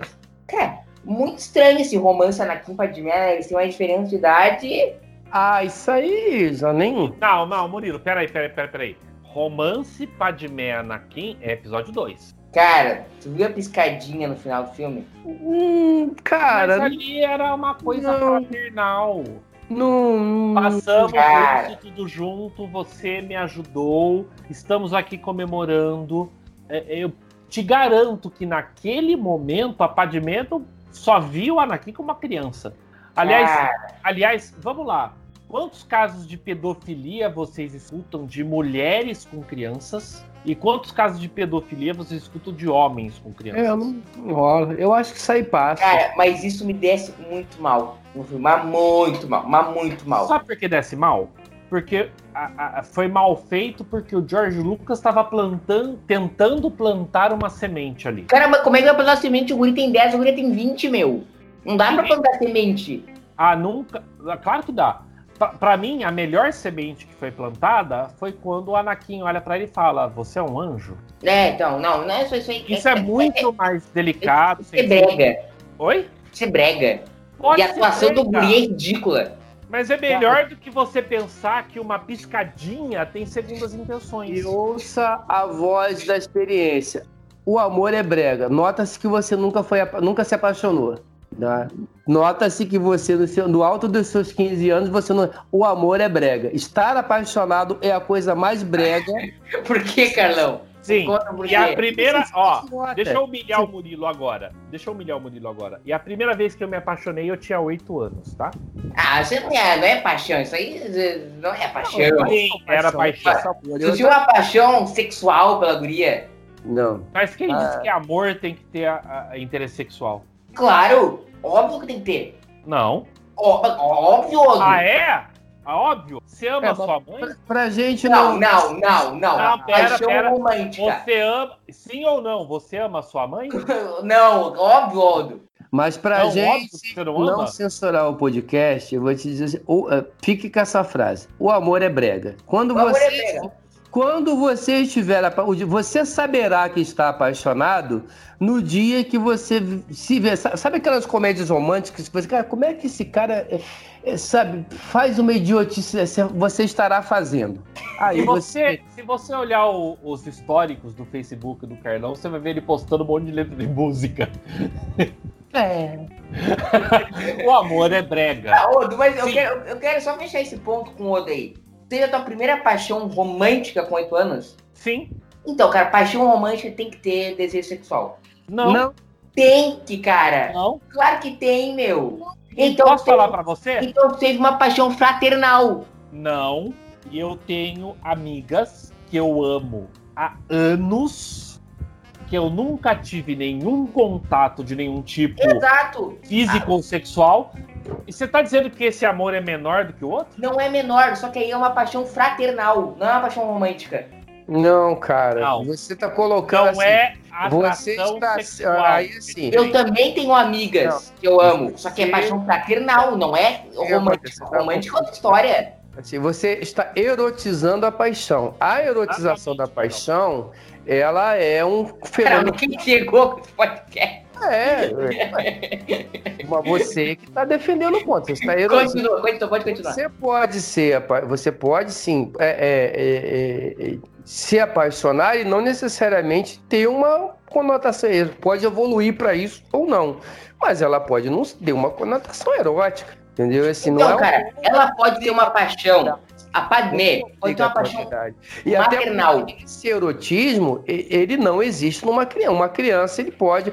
Você, você pode. um- um- vamos dizer assim, um, um, um aluno de 7, 8 anos de idade, ele, ele- dependendo da criação que ele tenha, ele não necessariamente tem é, é, é, uma criação que alimente essa questão erótica, mas ele pode se apaixonar pela professora dele. Quantas coisas acontecem? Mas ele não tem, ele nem sabe do que se trata. Hoje em dia, dependendo da criação que o pai e que a mãe dá, tem criança. Mas assim, de uma maneira geral, uma criança com uma educação normal, que eu- normal para mim, né? Cada um tem o seu normal, mas normal para mim, ele não, ele não tem uma carga erótica aos 7 anos de idade, mas ele pode, por N motivos, se, se, se apaixonar pela professora. Quantos alunos foram apaixonados pelas suas primeiras professoras? Então, Não- Carlão, mas tu acha que a paixão romântica não passa meu pela caso- afetividade física? caso, uma. Não, caso, não, de não. Eu, eu, eu tenho certeza, eu garanto isso pra você. Eu, eu É, afirmo. é, existe, existe uma diferença entre amor romântico e amor sexual. É. E atração não- sexual. Não, mas Não é existem não- casos Dizendo muito frequentes que eles se não encontram. possa- Olha só, entenda uma coisa. Eu não estou dizendo que não possa acontecer. O que eu estou rebatendo é a sua afirmação que não pode acontecer a paixão sem interesse, sem interesse erótico de forma alguma. Pode. Pode acontecer as duas E coisas. mim- Não, mas, cara, Carlão, pra o que eu acho é que se mim- o cara não tem interesse sexual na mulher, ou vice-versa, ou igual, é, Ah, não é uma paixão tá- romântica, é uma cê tá paixão dizendo- fraternal, é uma paixão de irmão. Não, você está dizendo que quando não o tem Anakin. com- Você Pera, pode pera, fazer sexo sem ter o menor interesse romântico na pessoa. Pode, claro que pode. Isso. Entre... Carlão, peraí, peraí, é. pera os dois. Murilo, você está dizendo tá que. aqui do lado ouvindo isso tudo, hein, gente? Olha o problema que vocês estão me arrumando. O que, que tu disse? Pode falar. Não se preocupa, Carlão, sua filha ainda é virgem, pura. Ah, Ah, Murilo, você tá me dizendo, então, que quando o Anakin, no auge dos seus nove anos de idade, olha pra Padme, Padmé e pergunta se ela é um anjo, você tá dizendo que aquilo é atração sexual, por isso que eles vão ficar juntos depois? não sei, Não sei. sei! não sei. Então, depois dessa ah, comprovação da inexperiência da idade, Cara, é que é o seguinte, meu, eu não consigo achar que o cara é apaixonado romanticamente, não eroticamente. Acredita na mim gente, é cara. impossível. É impossível. Se o cara ele não, não, tem uma não, atração não, não. física, ele Não, é a irmã não. dele, ele tem uma paixão fraternal. Não, se não, não, é. aconteceu com você, não quer dizer que é impossível. Não, tô dizendo, eu não sou objeto de pesquisa, não tô dizendo por mim. Não, mas você está contrastando a minha própria experiência. Estou dizendo para você, a minha primeira paixão foi a Roberta, tá certo? Não Eu é a Maná. 11 anos de idade. Ela era uma colega da minha sala no segundo ano da escola, de loira de olhos azuis, e eu era maluco por ela. Ah, mas qual era o sentimento, Odo? O que, que tu O queria fazer com ela? Tu é- queria abraçar ela? Abraçar. Cara, você quer abraçar, você quer andar de mão dada, você quer tomar sorvete, E você, quer beijar ela? filme. Mas beijar é uma coisa, sexo é outra. Não, mas aí, mas cara, uma é decorrente da outra. Não, não é. Não, tu não teve aos 9 anos, porque aos 9 anos tu não tem compreensão do que, que é. Mas tu tem a versão pocket disso. Você não Mas tem você tá ereção, cara. dizendo. Pera, pera, pera. Porque aos oito anos eu não tinha noção do erotismo? Que o que eu senti não é válido? Não, não disse isso. Só que assim, tipo, o auge do teu erotismo era querer beijar ela aos 8 anos. Concordo. Então, o teu, o teu ah, o cérebro, sabe, O que, que que beijar tem a ver com O auge, o auge do erotismo que tu conseguia chegar na paixão dela era beijar. Cara, desculpa. vocês acham eu que encontro com a minha alguém filha- vai ficar Pera, Carlos, ouvindo a gente Carlos. Hum. eu encontro com a minha filha e eu não paro de beijar a bochecha dela. Não, é diferente, Oda, é diferente. Não Oda. é diferente. É uma paixão amor. paternal. Eu não beijo na boca. É amor. É amor paternal. Nós estamos falando de amor romântico. E daí? São amores diferentes. São diferentes. Eu diria mais que amor paterna- paternal é muito maior do que o amor fraternal. ou Claro que é. sexual. Claro que é, óbvio que é. Não tô Algo me diz que eu vou cortar toda essa parte do podcast. Assim, Como é que você quer ouvir a gente falando meia hora sobre discussão de quem se apaixona ou não se apaixona e tal? Na verdade, eu tô pensando em deixar só pra provar o quão imaturo o Bonilo é. Não, não, tem que deixar isso, eu faço parte do show. Então é o seguinte, eu queria que quem tá ouvindo o correspondente que botasse nos comentários qual é a sua opinião. Paixão romântica tem que ter sexual? O que, que você acha? Coloca nos comentários do TB. Cara, eu não Vai queria. se surpreender. Vamos ver então, coloque. Eu quero que todo mundo que ouça a nossa audiência quilométrica no- no- no- nos diga. Cara, eu queria abordar um outro ponto polêmico agora. No- no- agora que a gente saiu do ponto nada polêmico, ponto, ponto nada polêmico. Jar Jar Binks. Jar Jar Binks foi, na época, eu só dei aberto com um artigo aqui, que o, que o pessoal acusou George Lucas de nada mais, nada mesmo, menos que racismo. Por causa vocês sabiam disso? Por quê? Que, Como é que é? que- sabia que George Lucas foi acusado de racismo por causa do George, do George Lucas. Por causa do Jar Binks? Ah, mas aí é- é- é- foi o começo do que a gente tá vivendo hoje, entendeu? Que é- eu eu costumo chamar a era dos extremos. Ah, ele foi chamado de racista por quê? Ah, que o Jar Jar Binks tinha um, um sotaque jamaicano. Não, e, e o lance das orelhas, né?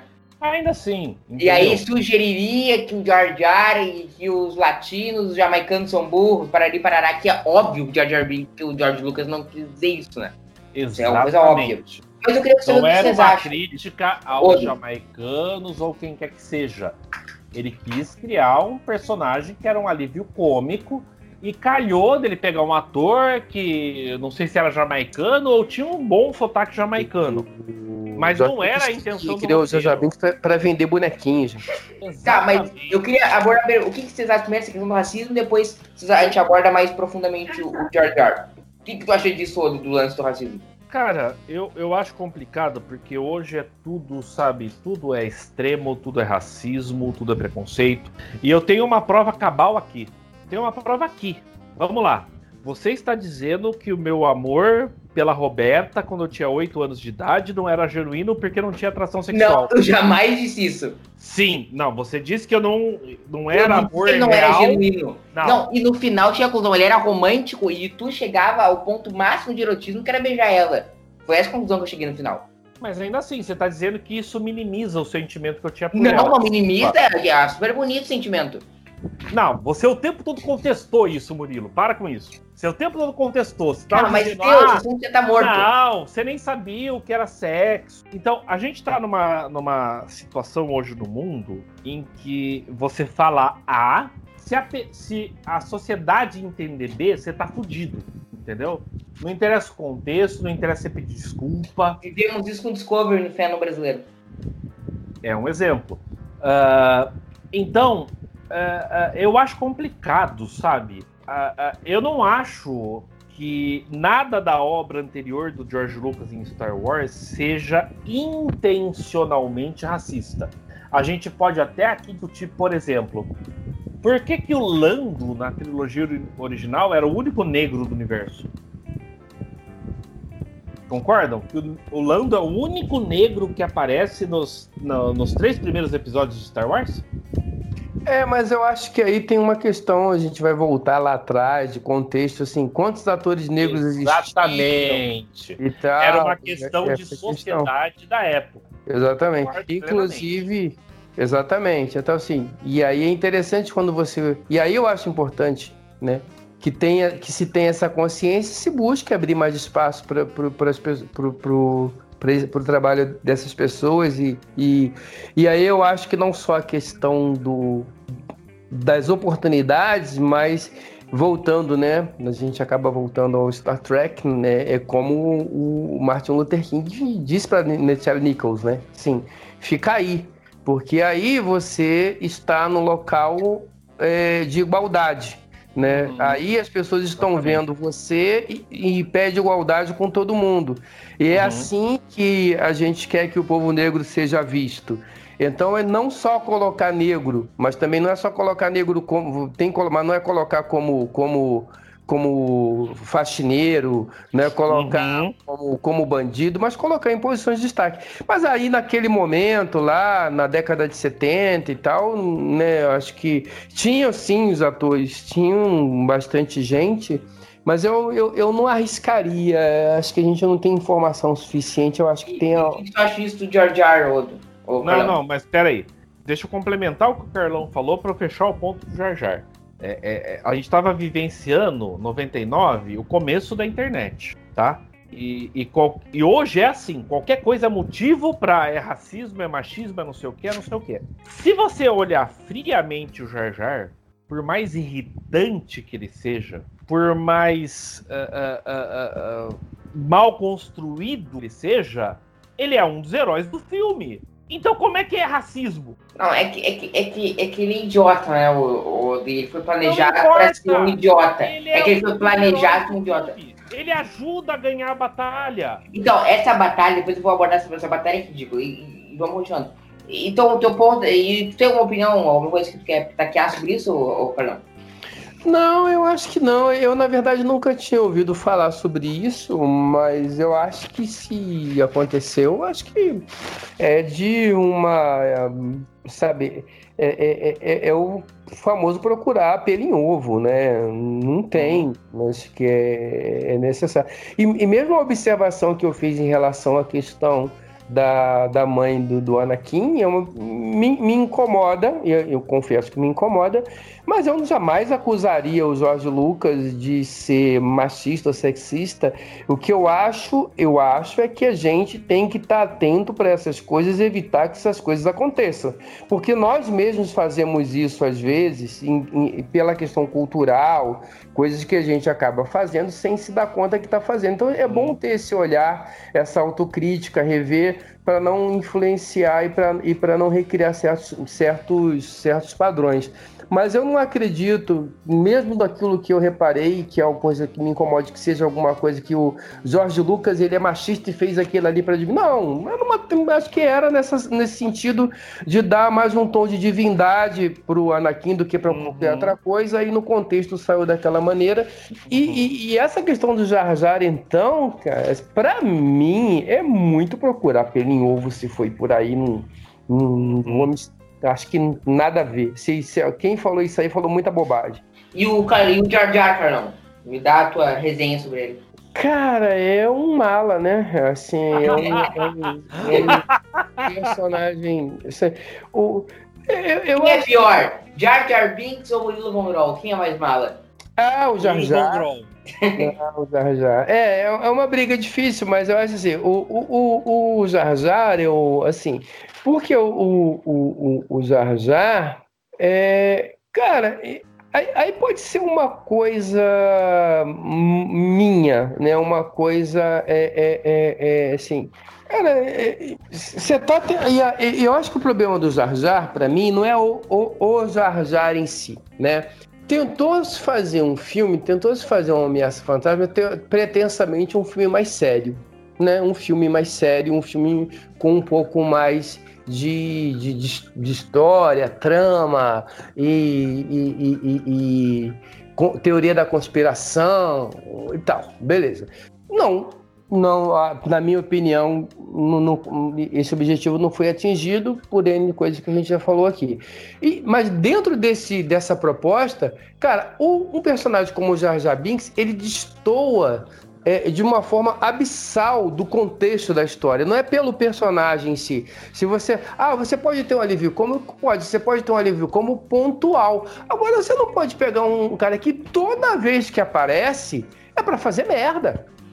Toda vez que aparece. Não, não. Ah, mas... A melhor cena é aquela não. cena que o, o, o, Anakin tá construindo pod, cara. E aí o, o, o Jar uma coisa lá, ele consegue queimar a língua no pod, é, cara. Eu, não, mas vamos lá. E, e, aí talvez seja uma questão do. Carlão. Do, do, só só para complementar, o Fernando, eu já passo você. Assim, se, talvez seja uma questão, talvez minha, é, da questão do, do humor, né? De como é, a gente já falou isso outras vezes, como é que o humor funciona para cada um. Quando eu antecipo a piada, eu não vou gostar dela. E os Jar você já sabe que vai ter uma piada. E você já sabe qual é a piada que vai ter, não tem novidade. E é o tempo todo. Então fica. O que é para ser engraçado, para mim, fica cansativo. É o cara que vai colocar o dedo na tomada no lugar errado. É o cara que vai deixar cair o negócio no lugar errado. E aí cansa. Para mim, o Jar Jar ele é totalmente, extremamente cansativo, porque é um, é um humor que eu não gosto em lugar nenhum, e totalmente desconexo do daquilo que o filme se pretende enquanto arco, enquanto é, é, é, é proposta de história. Carlos, Carlão. Carlão. Pera, pera, pera, Murilo. Posso? Ímpar, ímpar. Par. Parou, ímpar. Ganhei. Não, tu jogou depois, jogou depois. Valeu, Não, não. eu, não, eu, eu de- demorei tempo pra conseguir enxergar tua mão, cara. Não, de novo então, de novo. Ímpar. Vamos lá. Não, não, é rapidinho, meu. Vai. Carlão, mas você já viu a teoria de que Jar Jar Binks eh, originalmente era pra ser o grande vilão Não, eu já da, vi isso. da Não? Não, eu já vi a teoria que ele é o grande vilão. Não, não. Ele não se tornou o grande vilão porque Não, mas- o, o George Lucas mudou os planos depois da reação do público a ele. Mas se para pensar, a primeira vez que a gente encontrou Yoda, ele era insuportável. Até ele se revelar como Yoda, certo? Yeah. Jar Jar é insuportável. Tem gente que, a- que defende até hoje que tem vários sinais no episódio Fantasma de que o Jar Jar seria Episódio fantasma. Oi? Episódio fantasma.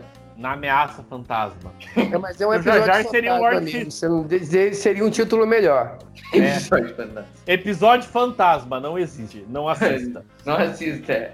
Não, mas eu já vi a teoria que ele é o grande vilão, porque tu vai lembrar que no Ataque dos Clones é ele que dá o voto lá pra negar Ah, que criar o exército da, da- dos clones. lá. Mas isso é é- seria um resquício do plano do George Lucas. E- e Ele sim, refez o plano depois da reação extremamente negativa. Murilo não estava vivo nessa época, mas assim, em 99, quando o filme surgiu, todo mundo odiava Jar Jar Binks. Então, ô, Odo, eu vou tocar de novo, olha aqui que eu vou trazer de novo. Tem um livro, eu acho, eu acho que é o Marcas do Império, e que ele, que ele se passa um pouco depois do Retorno de Jedi.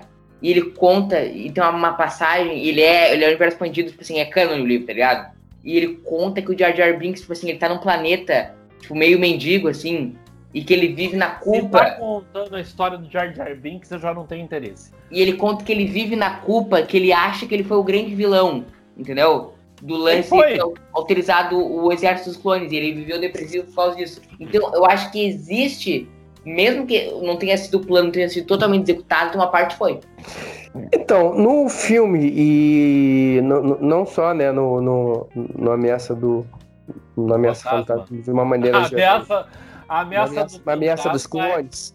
Ameaça! de- Pera, Na A me- ameaça de uma do maneira fantasma- geral, assim, o, o, Pera, o Carlão, Carlão, ameaça do fantasma é o novo filme do espírito que anda. E quem é a ameaça fantasma final?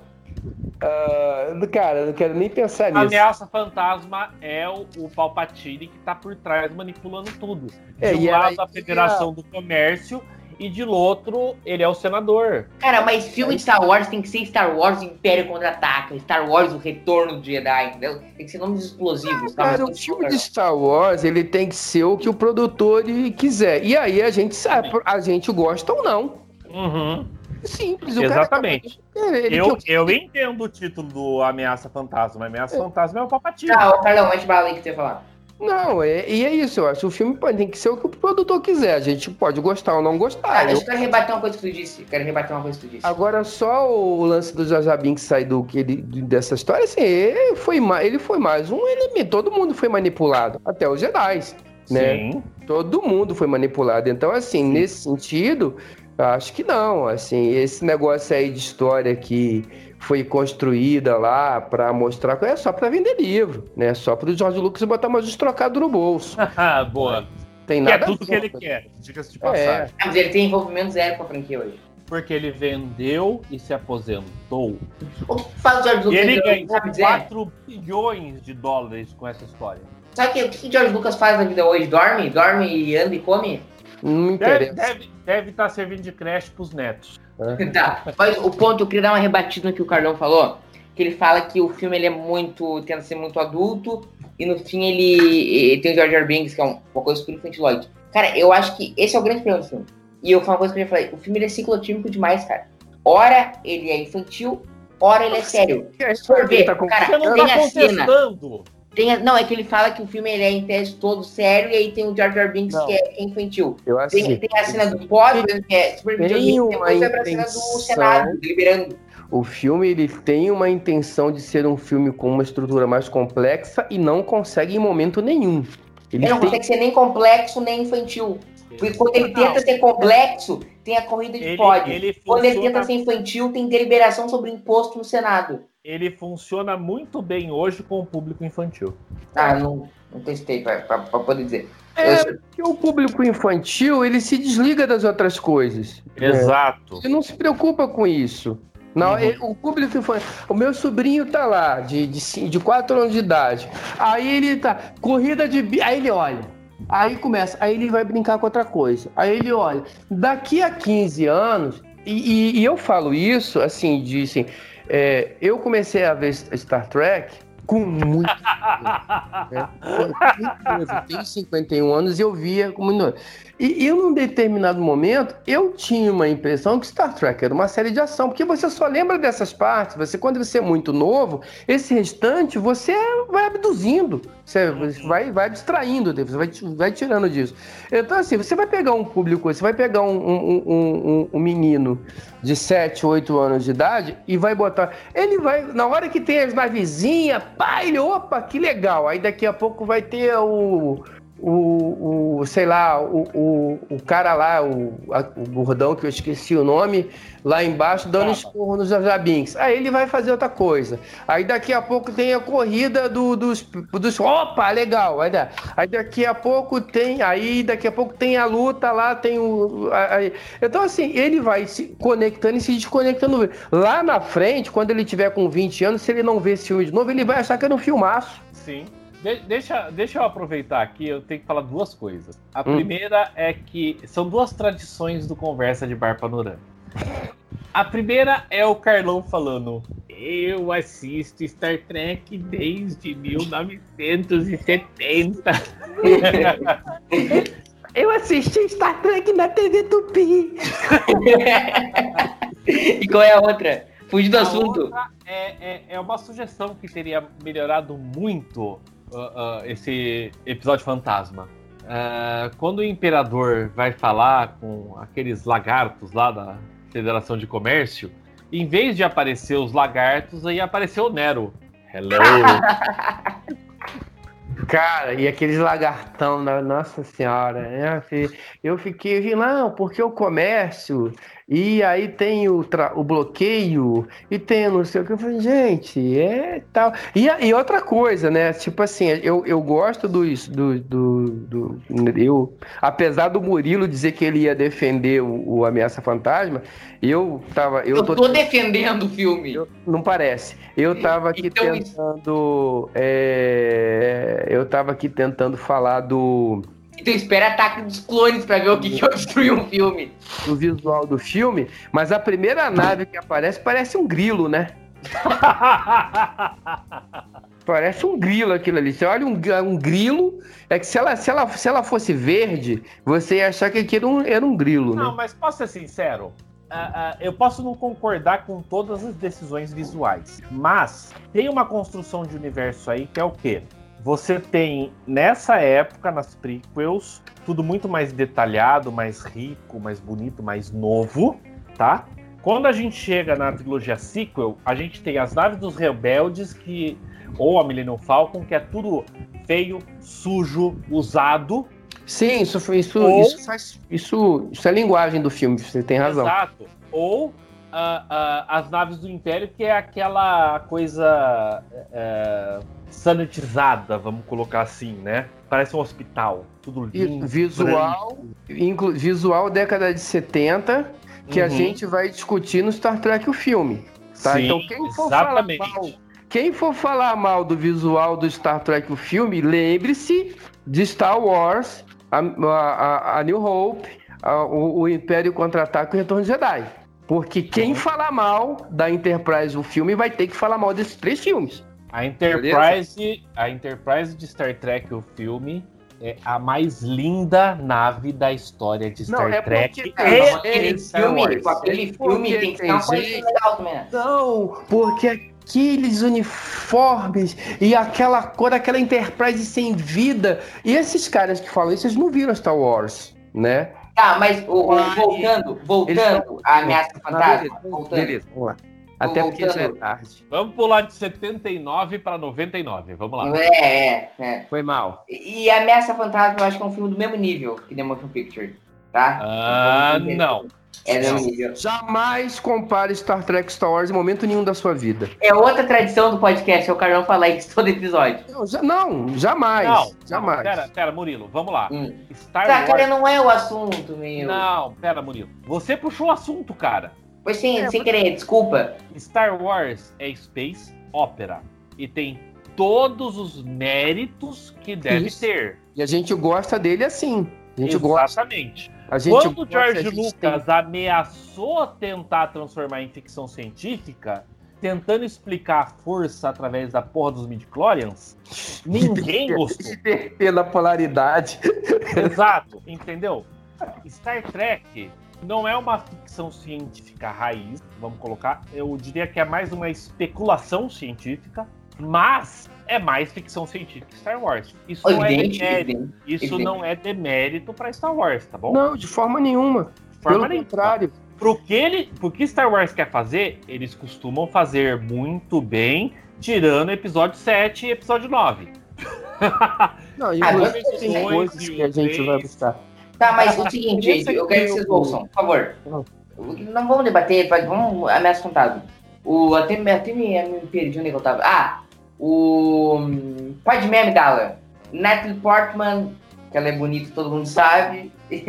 mas eu queria saber o que vocês acham da personagem. É, antes que a gente. Nós estamos passando horário e a gente nem comentou ainda vários pontos do filme. Uh, Cara, nem, nenhum personagem do. do, do, do pra- facilitar a sua vida, nenhum personagem do Ameaça Fantasma me interessa.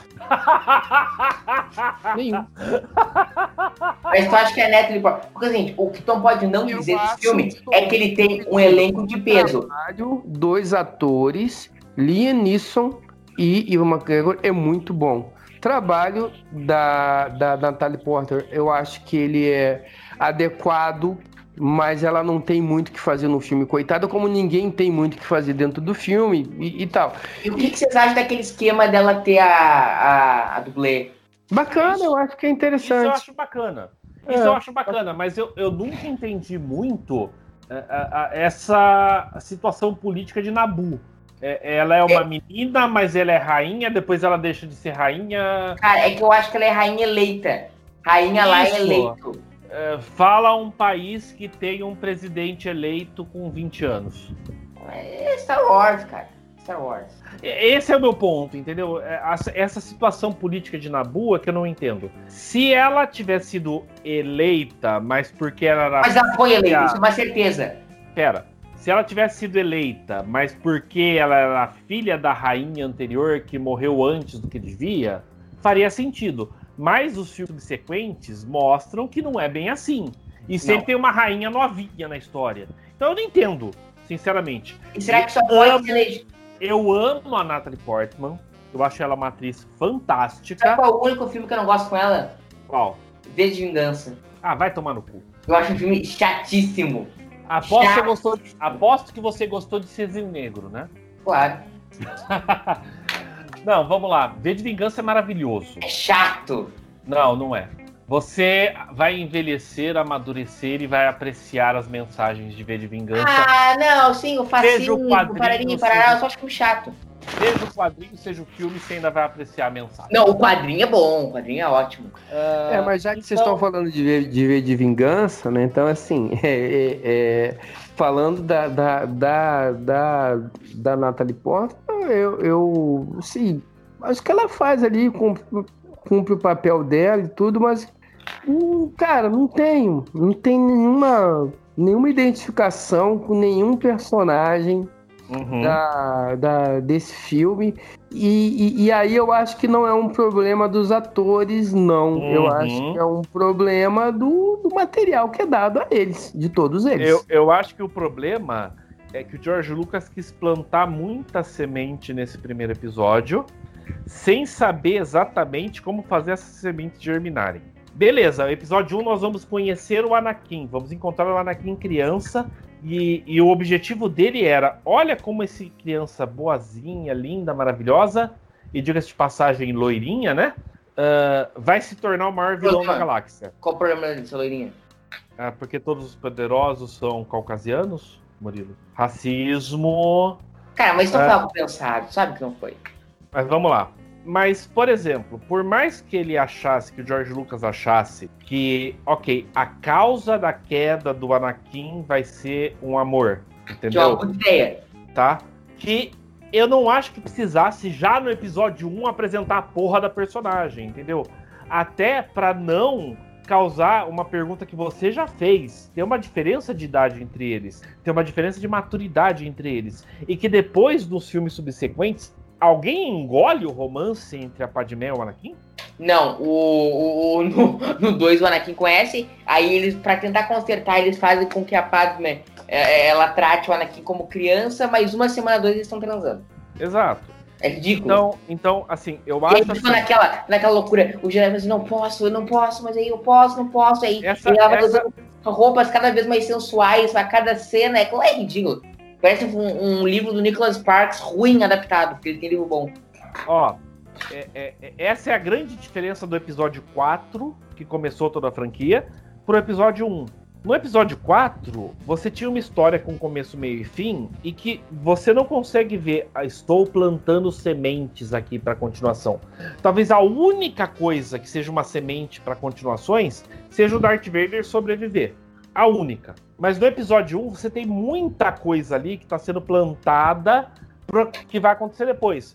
Você tem o Anakin, você tem o Obi-Wan, você tem a Padmé, você tem o Palpatine, entendeu?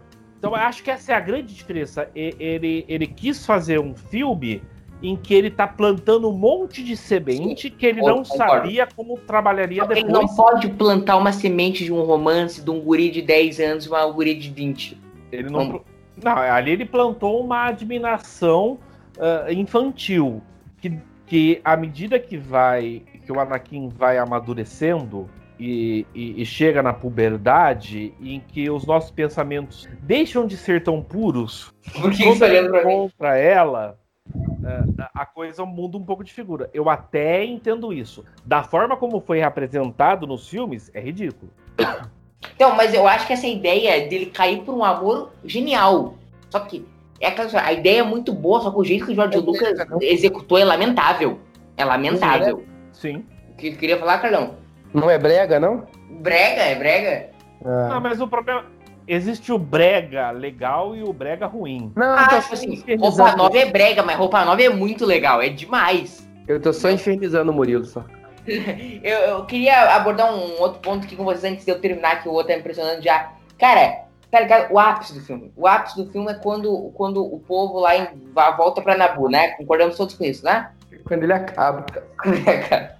O ápice Cara. do filme é, porra, essa tortura acabou. É, é, então, ali o ápice do filme é a batalha. O ápice do filme é uma batalha de dois exércitos de CGI. Os Gungas contra os droids. Cara, qual é. A gente sente por alguém naquela batalha? Nunca. Não. Nunca. Quando é uma batalha de plástico. É Eu- Como eu- se- não, vou ser sincero, eu senti sim. Eu torci muito pro Jar Jar morrer. É, é que assim, as pessoas falam que o Jar Jar Binks não desperta emoção. Claro que desperta ódio é uma emoção. Sim. Ódio é uma emoção, assim. Ah, Mas, cara, aí fica aqueles Gungas atirando com, com, com aquele, aquelas pedras, aí vai o- os Gungas, e aí os droids atiram, e aí alguém consegue desativar os droids, os droids todos caem. Cara, aquilo ali, cara, eu- o George Lucas disse, meu, a- o CGI tem que, tem que servir a, ao- a trama, não a trama servir o CGI. Aqui, velho, o CGI tem um protagonismo, assim, ridículo. Ridículo, ridículo. o, se O que, que clima vocês acham focasse- dessa batalha? O que vocês acham dessa batalha? O que, que vocês acham dessa sequência final? Se o Carlão, Carlão.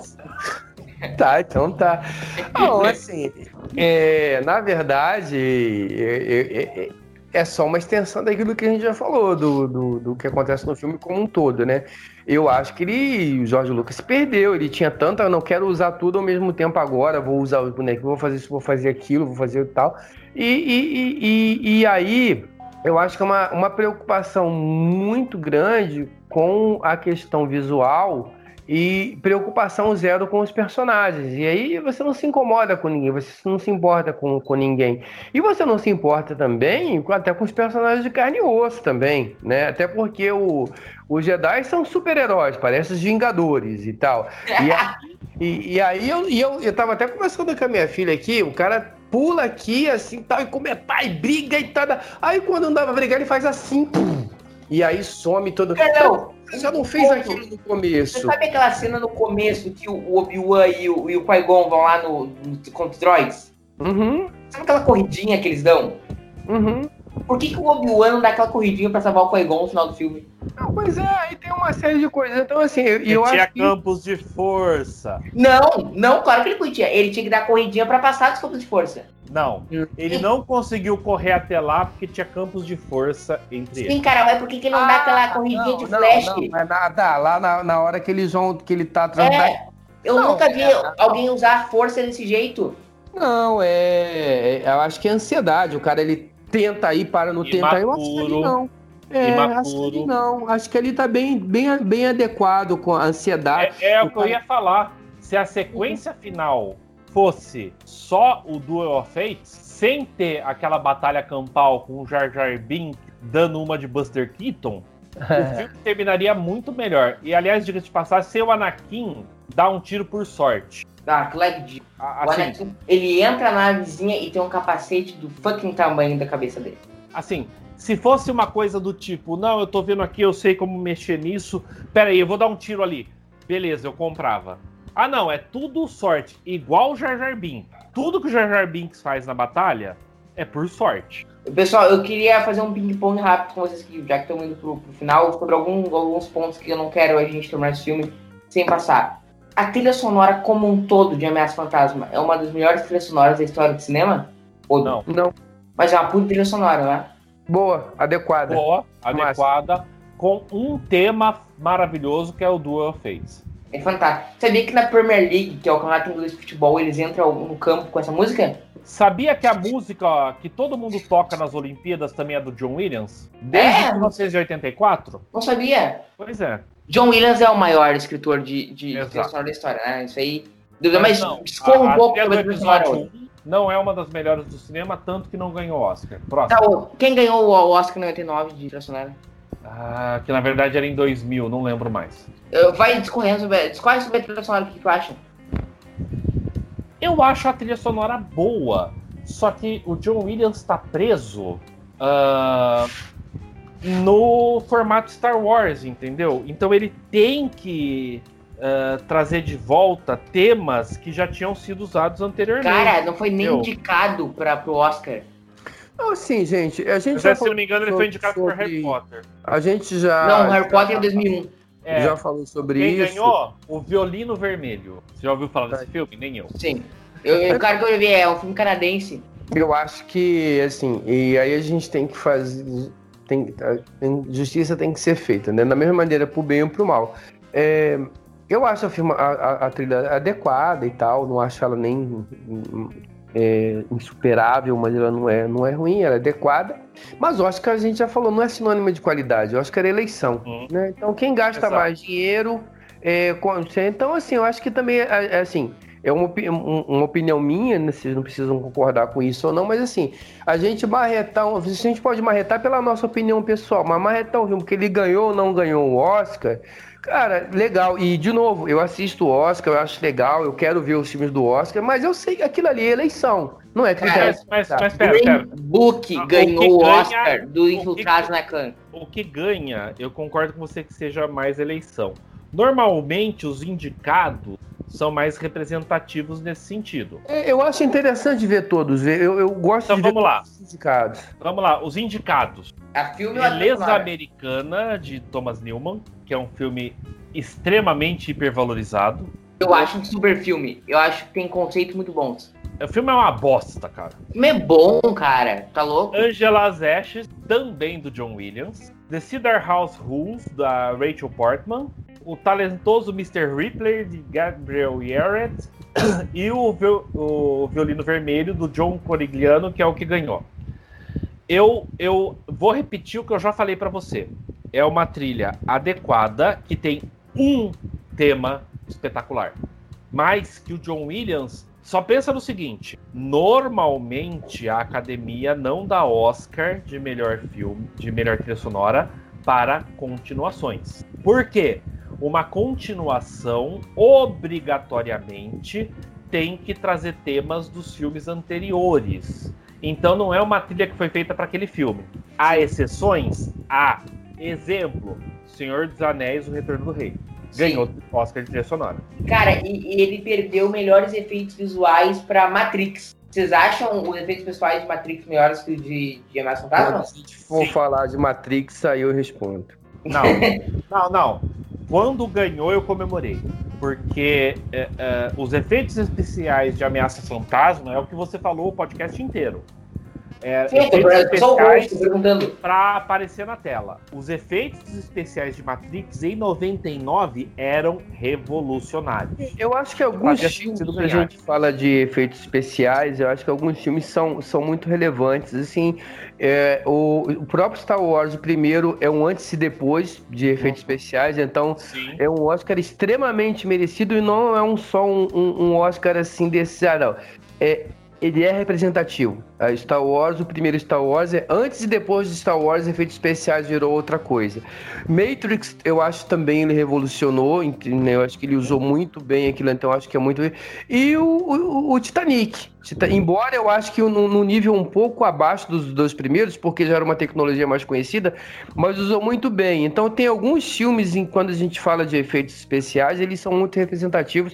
Eu lembro desses três, e acho que principalmente os dois, Star Wars e Matrix, acho que eles são muito são prêmios muito bem bem entregues porque não é só a realização mas o que ele determinou que seria o padrão para os anos posteriores O, o nosso horário tá apertando, mas tem um ponto que eu quero, que eu quero abrir antes da gente, da gente fechar, que é o seguinte, eu sei que é, um- é uma coisa super mal feita no filme, mas eu acho que ela é debatível, o, ela, mesmo assim, do mal executado, que é a questão política do filme. Vocês acham que foi bem política? Vocês acham que ela foi, que a, a semente do Palpatine, ser um cara meio fascista, dele querer se projetar, é bem feita nesse filme? E uma frase, que sacanagem que fizeram com o Valorum, né? Quem? O chanceler é Valor, é Valarum o nome dele?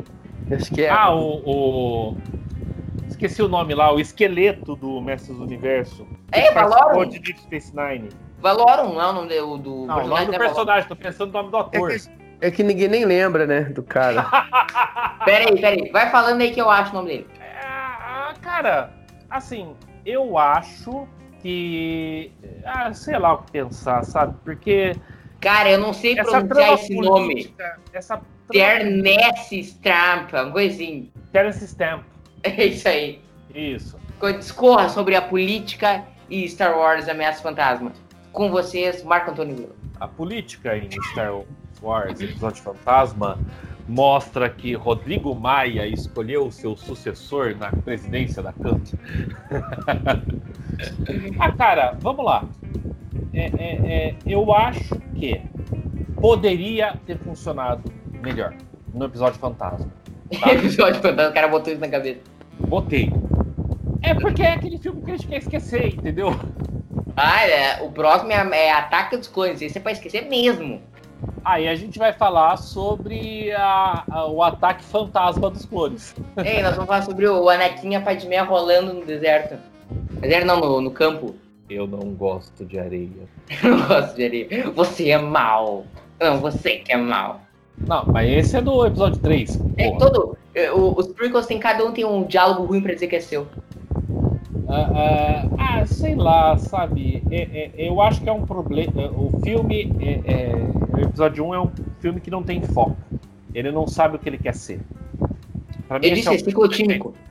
ele tem, como eu disse, o mérito de ser original. E ele, com isso, ele se torna melhor que o episódio 7. Tá? Mas ao mesmo tempo, ele não sabe muito bem o que ele quer ser. Se ele quer ser uma trama política ou se ele quer um- ser um filme para as crianças. Sim. Do Mas eu queria saber o que tu acha que foi- especificamente da trama política, assim, sobre o jogo político. Do, dá, dá pra ver, já que o Palpatine, o Palpatine ele é meio. Ele quer, sem, ele quer ditatoriar tudo, a sacanagem com o Valorum. Vamos lá. Se você é fã antigo de Star Wars e você sabe que é a porra do mesmo ator que fez o Imperador que tá fazendo o Palpatine, você já sacou tudo na hora. Cara, Foi o que eu aconteceu vi, comigo. eu vi o primeiro prequel. Eu não sabia. Pois é, eu sabia. Então ali eu já saquei, particularmente quando ele olha pro, pro Anakin e fala: Ah, a gente vai ficar observando a sua carreira com muito interesse. É, é, porra, é, ah, óbvio, é imperador e tal. Então, assim, pra quem sabia do que veio antes, ou que veio depois, depende do ponto de vista, ah, acabou não funcionando tanto porque, assim, era meio que a obviedade, mas cai no problema de ser uma prequel, né? Sim, cara, eu vou dizer que eu vi antes. Cara, pra mim foi um choque quando o Palpatine se revelou esse cara. Óbvio que eu já fui sentindo, no, na, na, tudo que eu tinha 8 anos, eu tive uma compreensão total pra compreender as nuances políticas do filme. Mas foi um choque quando ele virou imperador. E, e tu acha que isso, eu- repetindo a pergunta, tu acha que isso é bem plantado no Ameaça Fantasma? É, mais ou menos. E o Valor, essa, história, essa história de ficar. eu Vou ser sincero, essa história de ter a figura do Palpatine, figura pública, com a cabeça, com os cabelos tal, e aquela figura que só aparece com o capuz nas sombras e fica falando. Kill them all. Ah, ah, isso me incomoda um pouco, porque. Aí vamos lá de novo. Quando eu assisti, eu já sabia, eu olhei aquilo e falei, porra, é o Palpatine. Apareceu ele sem o capuz. Porra, é o Palpatine. Então, pra mim, não funcionou, mas eu tenho esse problema de ter visto os outros antes. É, o, o Carlão, Ah, eu acho que, independente da questão da figura ali da pessoa ou não, eu acho o que eu já tinha comentado no início, né? Meu problema com essa questão política é que eu acho que a, a gente já tinha assistido, e aí talvez seja um problema nosso, Uhum. conseguir se conectar com isso e, conect... e um problema também da escolha criativa de quem produz os outros três filmes. Acho que aí pode dividir 50%, 50%. A gente que já tinha assistido os outros três filmes tinha uma outra estrutura narrativa totalmente diferente. Star Wars era uma coisa muito mais simples. Então Uhum. você se prepara para alguma coisa relativamente mais simples. E, a- e, a- e aí, o- o- o- os três filmes que teoricamente são os filmes anteriores, eles são muito dissonantes daquilo dos outros três filmes. A estrutura narrativa é muito. Aí as pessoas vão criar várias teorias para isso e tal. Então, assim. E o Jorge Lucas não conseguiu fazer, não conseguiu criar. E aí tem dois problemas. Uma, a, a- a- eu acho que a história em si, o cenário em si, toda a dinâmica, ela é mal construída. E aí, como o Fernando comentou, você tem o, o, o, o- vilão de James Bond é, é, enrolando o bigode. Senhores, eu vou dominar o mundo, já pendi o herói, mas vou contar todo o meu plano antes aqui pra você. Então, assim, meio Kill que- them all. isso aí. É, é uma, é essa coisa do, do vilão de James Bond e tal, de contar o plano todo. Tudo bem que ele não contou, o que eu quero dizer é que é aquela coisa meio caricata, tentando às vezes fazer alguma coisa meio nas sombras e ele não conseguiu, acho que não conseguiu fazer. Acho que mesmo que. E aí a outra questão é que isso não parece ser o Star Wars que a gente viu lá. E aí é, é, é, tem eu, eu não consigo conectar.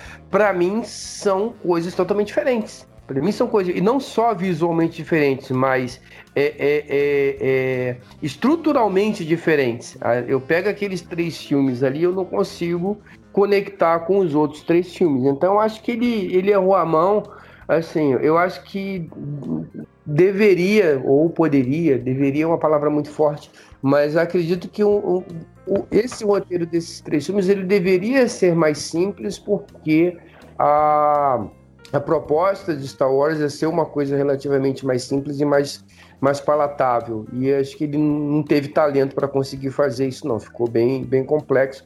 E é por isso que eu gosto das outras duas. A gente vai falar lá na frente dos filmes da Disney, porque ele volta a ser simples. Né? Ele, ele volta, volta a ser maniquista, né? É o bem contra o mal, é o, é o primeira ordem contra a a rebelião. mais Star Wars que os filmes da Disney, senhores. É o sabre verde contra o sabre vermelho, né? Isso, você olha ali, ó, você tem um sabre verde contra o sabre vermelho, o sabre azul contra o vermelho, o bem e o mal, acabou. Nada mais Star Wars que os filmes da Disney.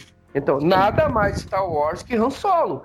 Pô, Solo. eu adoro Han Solo. Eu adoro. Tu gosta do Han Solo? Eu gosto, eu gosto. Eu acho Eu um... adoro Han Solo. E depois a gente vai, falar, vai poder falar tanto com o Han Solo sobre quanto o Rogue One. É, que são, acho que são dois filmaços. E nós vamos passar mesmo duas horas de podcast, a gente não vai falar do Valorum. O quê? Nah, foda-se, Valorum. Foda-se Valorum. Gente, mas um ponto que eu preciso, rapidinho. E o Yoda Maquete. Murilo, E o Yoda Maquete. Murilo, Murilo, são meia-noite e 34. Eu só queria que Você vocês falem. você E o Yoda Maquete. Só me diz, Carlão. E o Yoda Maquete. férias, eu não. Eu Ai. entro no trabalho às 7 da manhã. Carlão vai trabalhar amanhã, ele já falou que tem problema pra resolver. Vamos matar isso aí, Tá, cara. só me diz. E o Yoda Maquete? Melhor que o digital, ponto. Nossa, cara, o Yoda Maquete no Ameaça Fantasma é muito ruim, velho. Mas muito ruim. Mas muito ruim. Mas muito ruim. Tá, Carlão não gurizada? tem opinião formada. Obrigado, Carlão. Carlão. Não, valeu, valeu. Tá me perguntando, eu posso só me. Então é o seguinte, ó, Carlão. impre- Carlão, impressões finais do filme, Yoda Maquete e se despede. Não, impressões é, finais eu, eu tenho muita dificuldade com, com. Pra mim é um filme só ruim. Os três primeiros filmes é só um filme ruim. Tá? Todos os três. É, porque, um, um- pri- como o Fernando falou, o filme ele começa, ele planta várias coisas, ele não fecha nada. E ele depende dos outros filmes e é um começo ruim. E os outros dois filmes também são muito cansados. A, a, a palavra que eu, de- que eu usaria para definir os- esses três filmes, e os outros dois vão ser a mesma coisa, por isso que eu tô falando assim, é cansativo, tá? Então é cansativo. É, sobre o, o Yoda, não, cara, mal lembro, para te falar a verdade, tá? É uma das coisas que eu, que eu, que eu não, não faz diferença para mim no filme. Não tenho grande, grande, grande lembrança. né? E não faz diferença, não, não vejo grande problema com ele, mas também não vejo grande solução. Eu acho que o, o problema do, do, do Yoda não, não é o, o formato. O problema do Yoda é depois a gente acreditar é, que ele conseguiria fazer todas as coisas que ele fez nos, nos, nos finais do filme. E isso para mim é o mais complicado. Agora o formato, como ele aparece, para mim é irrelevante. E é isso, foi um grande bate-papo aí. E é bom falar sem compromisso, porque posso falar qualquer bobagem que eu quiser falar. E foi um prazer aí, mais uma Mais vez. ou, mais ou menos que sua filha tá ouvindo, né? É, não. Não, a, a filha do Carlão ouviu ele dissertar sobre diferenças sobre de amor romântico e amor sexual. Não, foi ótimo, foi ótimo. Eu não tenho esse tipo de problema com ela, não. Mas ah, Carlão, foi ótimo ter tu e tua filha aqui com nós hoje. Obrigado, meu. valeu. Um grande Mas abraço. fica aí, calma, calma. Odo, impressões finais. Um filme que eu odiei quando eu assisti a primeira vez, que cresceu um pouquinho, tipo 3% com o tempo. Ah, eu entendo as intenções do George Lucas, eu acho que é um filme com boas intenções mal executadas. E, e eu já falei, vou repetir. ah, Yoda boneco no episódio 1 é melhor do que Yoda grilo saltitante no episódio 2. É, ah, eu certamente. tentar, mas já que você comentou, vou concordar. Ô, Odo, ah, foi muito bom ter tu conosco hoje. Obrigado. Alô! Pessoal, eu espero que a gente possa voltar logo com o Ataque dos Clones. Não sei como é que vai ser a nossa agenda agora de off-topic. Temos que definir isso, deliberar na Assembleia do Conversa Agora Panorâmico. Mas eu espero que não muito tarde a gente esteja de volta com o Ataque dos Clones. E depois Vingança Sith, a New Hope, Império Contra-Ataca, Front Jedi, o, a trilogia Disney, os, os offs. E que a gente possa estar cada dia de volta. Muito obrigado por ter nos aguentado aqui. Falando de, de, de ameaça fantasma, a Jar Jar Binks, a diferenças de amores, mas amores, cores e gostos não se discute, já diria minha avó. Muito obrigado, pessoal. Foi maravilhoso ter vocês, ter a nossa audiência. Obrigado, Odo. Obrigado, Carlão. Abraço. Noite! Abraço. Obrigado, gente. Nós voltamos daqui a 15 dias, ou com Star Trek ou com Ataque dos Clones. Valeu, pessoal. Hi, Christopher. I'm Nero.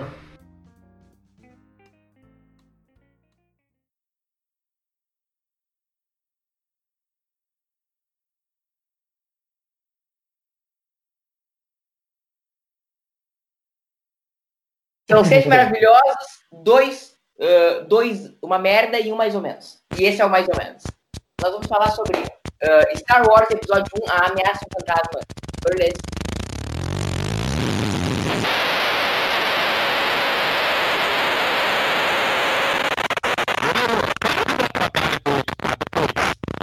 Que barulho é esse? Não ouviu nada? Tá pipocando o som. Meu som. escutando mais. Tá me ouvindo?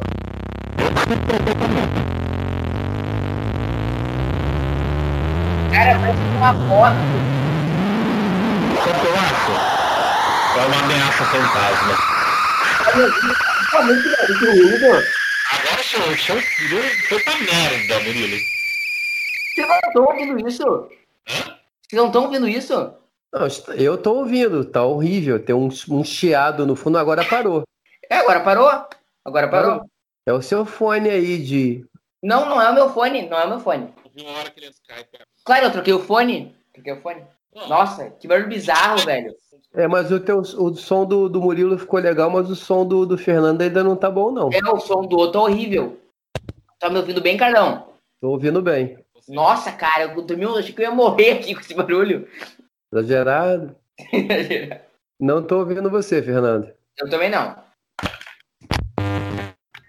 E agora? Agora alto e claro. Ai, Arthur. Eu começo de novo ou retomo eu tava? Não, retoma.